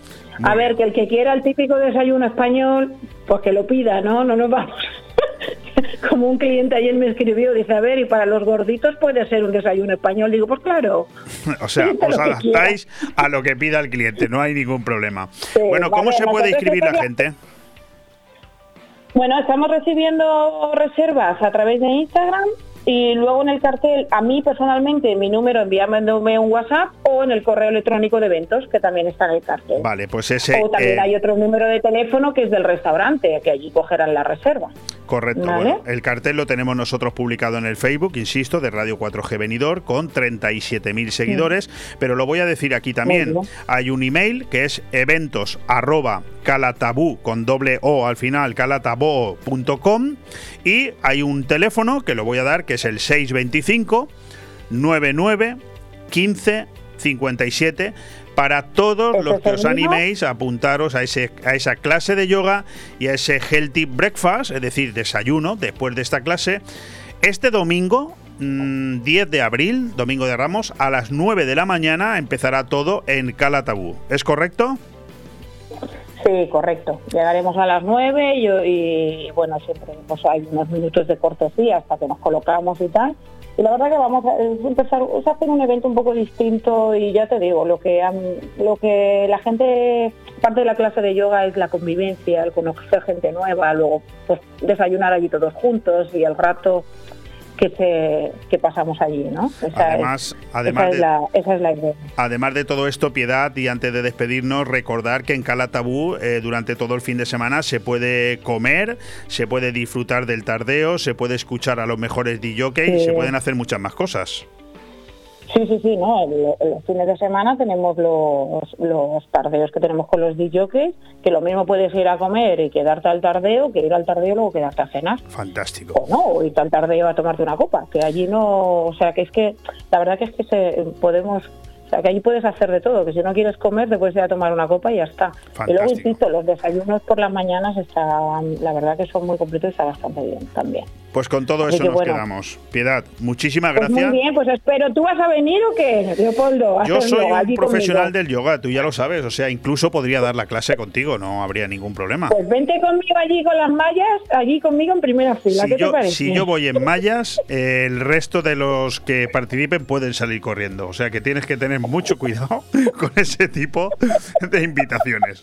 Bueno, Piedad, Bueno, Piedad si Rodríguez. serás bienvenido. Te invito yo, fíjate lo Por que te digo. supuesto, por supuesto que sí, te lo agradezco muchísimo. Lo importante es que tenga mucho éxito y que la gente se anime Sí. este 10 de abril a las 9 de la mañana a ir a Cala Tabú, a esa clase de yoga y ese fantástico desayuno con un solecito maravilloso que esperemos salga el domingo por la mañana en la Cala de Entonces, según, Finestrat. las pre- según las predicciones, eso dice. Esperemos Por que sí. supuesto que sí, hay que ser positivos.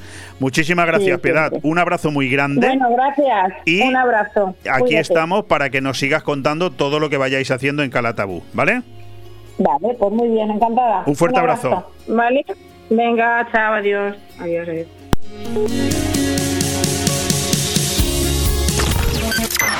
Radio 4G Benidorm, tu radio en la Marina Baja.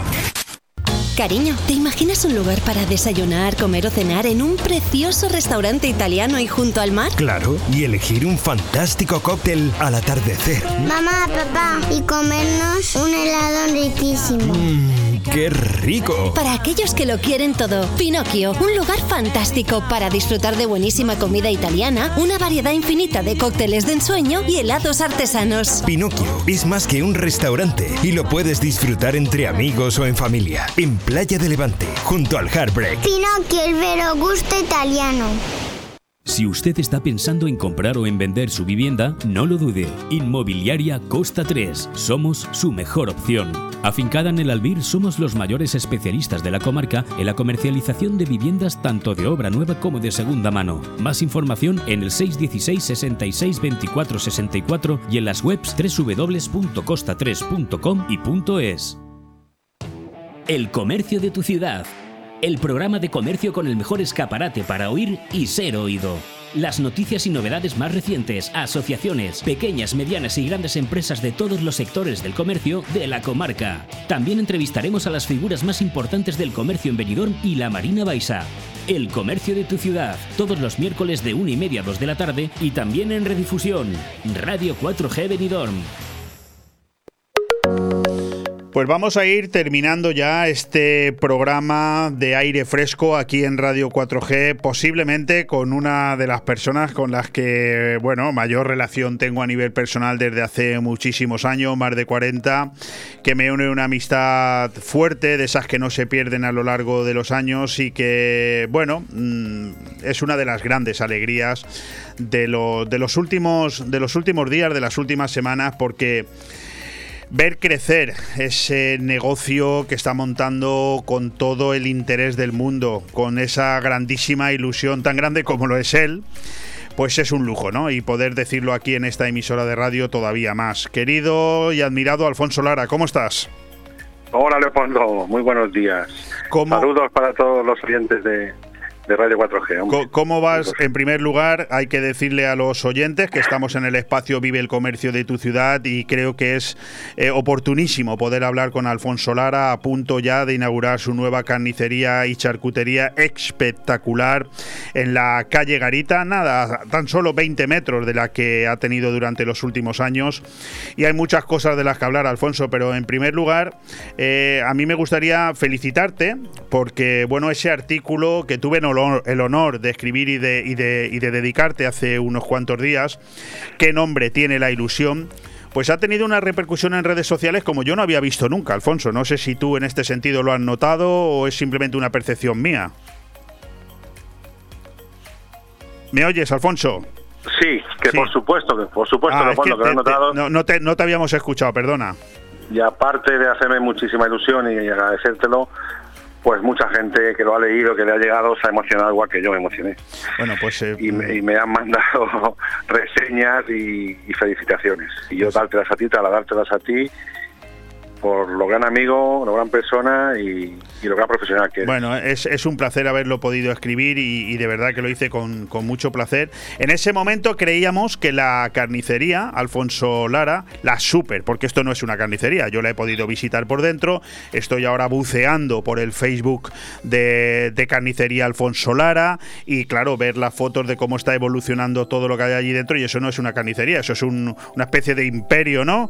Que has montado ahí, pero pero bueno, de alguna manera lo que entiendo yo, Alfonso, que tú has buscado es eh, por fin ya eh, tener la carnicería en la que retirarte, ¿no? Algo así.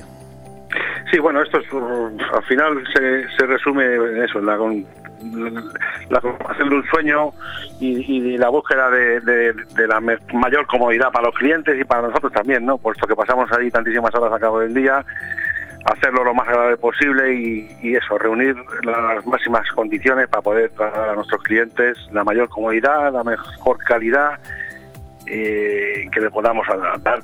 Alfonso, ¿cuántos, cuántos años llevas? Eh, porque tu pasión ha sido siempre el mundo de la carne. Tú has estado siempre relacionado con la carnicería, con la charcutería desde muy joven. Yo lo he podido vivir a tu lado. ¿Cuántos años llevas eh, en este mundo? Pues mira, Leo, yo recuerdo de, asistir a las clases del colegio por la mañana con 13 años, lo que era el antiguo en octavo de EGB y, tener que asistir por la mañana a clase y por la tarde a, la tienda ya y los sábados también a la tienda.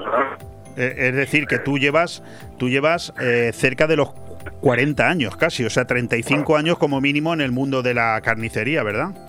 Sí, muy cerquita de los 40.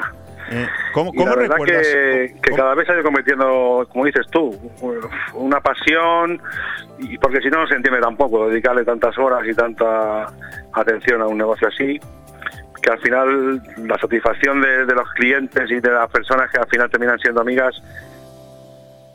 Hombre, Sí, creo que lo, lo perdemos. A veces se entrecorta un poco, estás hablando, se te escucha bien, pero a veces se va el sonido. No sé si es que estás en algún lugar quizás con alguna mala posible cobertura. De, sí, voy a intentar de, mejorarla. vale, no, no, se te oye muy bien. El problema es que a veces se va el sonido y nos quedamos un poco así ah. como expectantes, ¿no? A ver qué está diciendo Alfonso. nos quedamos con la duda. Oye, Alfonso, yo he llegado a pensar que el éxito del artículo que tuve el honor de escribir en tu honor y publicarlo en las redes, esa forma tan espectacular, esa repercusión, más de 30.000 personas lo han leído, no me había pasado nunca en un artículo personalmente escrito a mí. Mm, quizás sea precisamente por eso que nos acabas de decir, ¿no? Por, por 35 años al frente de los mostradores, atendiendo gente y, has dejado tu impronta y, oye, eh, la gente te quiere, ¿no? La gente te aprecia, es, es lo que yo he notado. Eso, eso tú también lo, lo, notas, ¿no? La, verdad que sí, está mal que yo lo diga, pero sí que percibo ese, ese, cariño de la gente en la calle, eh, al, verte allí a lo mejor enfrente del nuevo proyecto, observando cualquier cartel o cualquier terminización de, de, la obra que estamos haciendo y, se te acercan a preguntarte, a felicitarte y a darte la enhorabuena y, eso es un orgullo. Oye, ¿cómo, recuerdas, aquellos momentos, aquellos años con, con Blaso Gallar? Fíjate que me acuerdo yo de, aquel hombre, de aquella marca. Fueron, fueron años importantes de aprendizaje, ¿eh? Sí, era un, era muy buena persona, un jefe muy duro, un trabajador incansable y un fenomenal profesional. Quizás el pequeño pero, pues eso, los métodos antiguos de aprendizaje que te obligaban a soportar bastante, pero bueno, al final terminabas aprendiendo, ¿no? Bueno, a lo mejor tú, tú eres hoy lo que eres gracias a aquello, ¿no? Agradecerle, eso te iba a decir. Agradecerle aquellos momentos que te dedicaba, que son tiempo que tenía que ir su trabajo para dedicarte a enseñarte a ti y que al final han terminado sirviendo para que yo me gane la vida con lo que me gusta. Alfonso, si, si, todo hubiera ido bien, estaríamos hablando de que posiblemente mañana la carnicería, la nueva carnicería, charcutería Alfonso Lara se inauguraría. Se ha tenido que retrasar un poco, no es una mala noticia, simplemente que son muchas cosas las que se tienen que quedar perfectas. Pero, pero bueno, mm, oye, ¿para cuándo? Porque nos tienes ahí un poco intrigados. Pues sí, como se suele decir y lamentándolo, las obras saben cuando las empiezas, pero no cuando las acabas. Nuestra ilusión hubiera sido haberla tenido preparada para todos nuestros clientes antes viendo el inicio tan prematuro que hubiera sido, hemos decidido posponerla después de Semana Santa para, para hacerlo como se merecen nuestros clientes y poder ofrecerles y tener la atención con ellos y hacer una fiesta de ellos. Entonces, pues finales de, de mes de abril será cuando... Sí, estamos hablando que Cuando de, le de demos unas dos o tres semanas estaremos ya el viendo... sí. La última semana de abril haremos la inauguración para todo el mundo, nos acompañe quien quiera y, y abriremos las puertas del establecimiento. Estamos viendo imágenes de la nueva carnicería Alfonso Lara, espectacular, los mostradores, las infraestructuras, eh, la cartelería. Eh, me imagino que todo esto estaba previsto, pero como tú dices, ¿no? Cuando uno se mete en una obra no sabe al final por dónde va a salir. En, en- en algún momento te has, te has sentido desbordado, lo digo porque yo sé que esto no es lo tuyo, lo tuyo es cortar carne y- y la mejor charcutería, ¿no? Pero, pero la obra te ha desbordado en algún momento. Mira, la verdad es que con apuntado con, con muy buenos profesionales que me han estado ayudando y asesorando y casi lo han llevado ellos más que yo, ¿no? Entonces, no ha sido problema de los profesionales, sino más bien de la situación que, que nos aborda con las eh, huelgas de transportistas, Claro, con claro, la guerra, con la subida de los precios de las materias primas, el no encontrar material. Ha sido más bien lo que nos ha llevado a este retraso, que bueno, también dentro de lo malo no hay más que por bien nos venga, ¿no? Nos ha ayudado a, a poder terminarlo mejor para poder abrir las puertas en mejores condiciones. Además, no queremos vida- abrirlas de cualquier manera. La vida te ha dado una lección, ¿no? Porque, porque tú que eres el que quiere estar encima de todo, vas y te rompes un pie. Es decir, que te ha tocado delegar y, en- y- y has tenido que aprender mucho en poco tiempo, ¿eh? Ahora por no me queda otra que delegar en la plantilla que tengo que son de primera, la verdad. Pero como tú sabrás también, los que estamos al frente del negocio, pues nos gusta poner el ojo en todo lo que se hace y estar en, como se dice, eh, de buen fight y en todos los fregados. El ojo del amo engorda al caballo, así es como se dice. bueno, en cualquier caso, te he visto también en fotografías eh, viajando por España, las mejores fábricas de jamones de- de- de- del mundo, ¿no? Como están en Guijuelo. Te vas allí personalmente, no te vale con que te expliquen lo, lo- lo bien que lo hacen, ¿no? O sea, tú eres de los que Sí. va a ver el producto en, en- en su sitio, ¿eh? Sí, claro, eso no puede, eso no puede parar y además yo tengo eh, interés en elegir. A ver que te perdemos, a ver que te escuchamos mal. Sí. Ahora. Que, digo que, que mi sistema es un poco a la antigua, pero me gusta elegir uno por uno todos los jamones que, que recibo en la tienda y supervisarlos uno por uno y me voy a, al lugar de origen donde está la mejor materia prima para seleccionarla para, para mi clientela, la verdad. Además tienes la suerte de tener una gran familia a tu lado, desde tu cuñado Jaime, tu mujer Paqui Lara, tu cuñado Manolo y sobre todo tu suegro Pepe, que hace pocos días, Pepe Mora, muy querido y muy conocido en Benidorm, cumplió 80 años, que el tío se va contigo, ¿eh? Allí a ver a los jamones, ¿eh? sí, sí. No, no, o es que se va a vigilarte. Para, pues para premiarlo un poco también, ¿no? De, de que disfrutara también él de- del campo, de, los secaderos, del aire que se respira allí, que, se- que ya como tú bien dices, ha cumplido 80 años, se merece los premios. Es un trabajador incansable, nos ayuda impagable durante estos últimos años y, y es de buen cristiano reconocer Bueno, tu, a la tu gente que te mujer, tu mujer, el estudio de danza Paqui Mora, quiero también decirlo en antena para que la gente lo tenga claro, también muchos años formando a las niñas en los mejores bailes y tu hijo te ha salido un tiarrón impresionante que, que apunta muy buenas maneras como uno de los jugadores estrella que lo pueden ser dentro de poco del balonmano venidor. ¿Qué tal, qué tal les va a los dos? Pues mira, Paqui preparando ya el festival de este verano en la academia a todo a todo tren. La verdad es que después de estos años tan convulsos y tan peculiares, gracias a Dios ella también tiene una buena labor hecha con, las niñas y le han respondido muy bien a la vuelta a la academia y ya está inmersa al 100% en su, en su academia, en su festival. Y Dani terminando los estudios de, óptica que le han gustado cursarlos y a tope con el balonmano, que se pasa allí todas las tardes entrenando con el equipo. Por cierto, hoy tenemos que ir a apoyar al Ah, balonmano pues, sí. Benidorm que juega en casa contra el Huesca esta tarde Correcto, a a las las 8, 8 de la tarde. Hemos dado la noticia.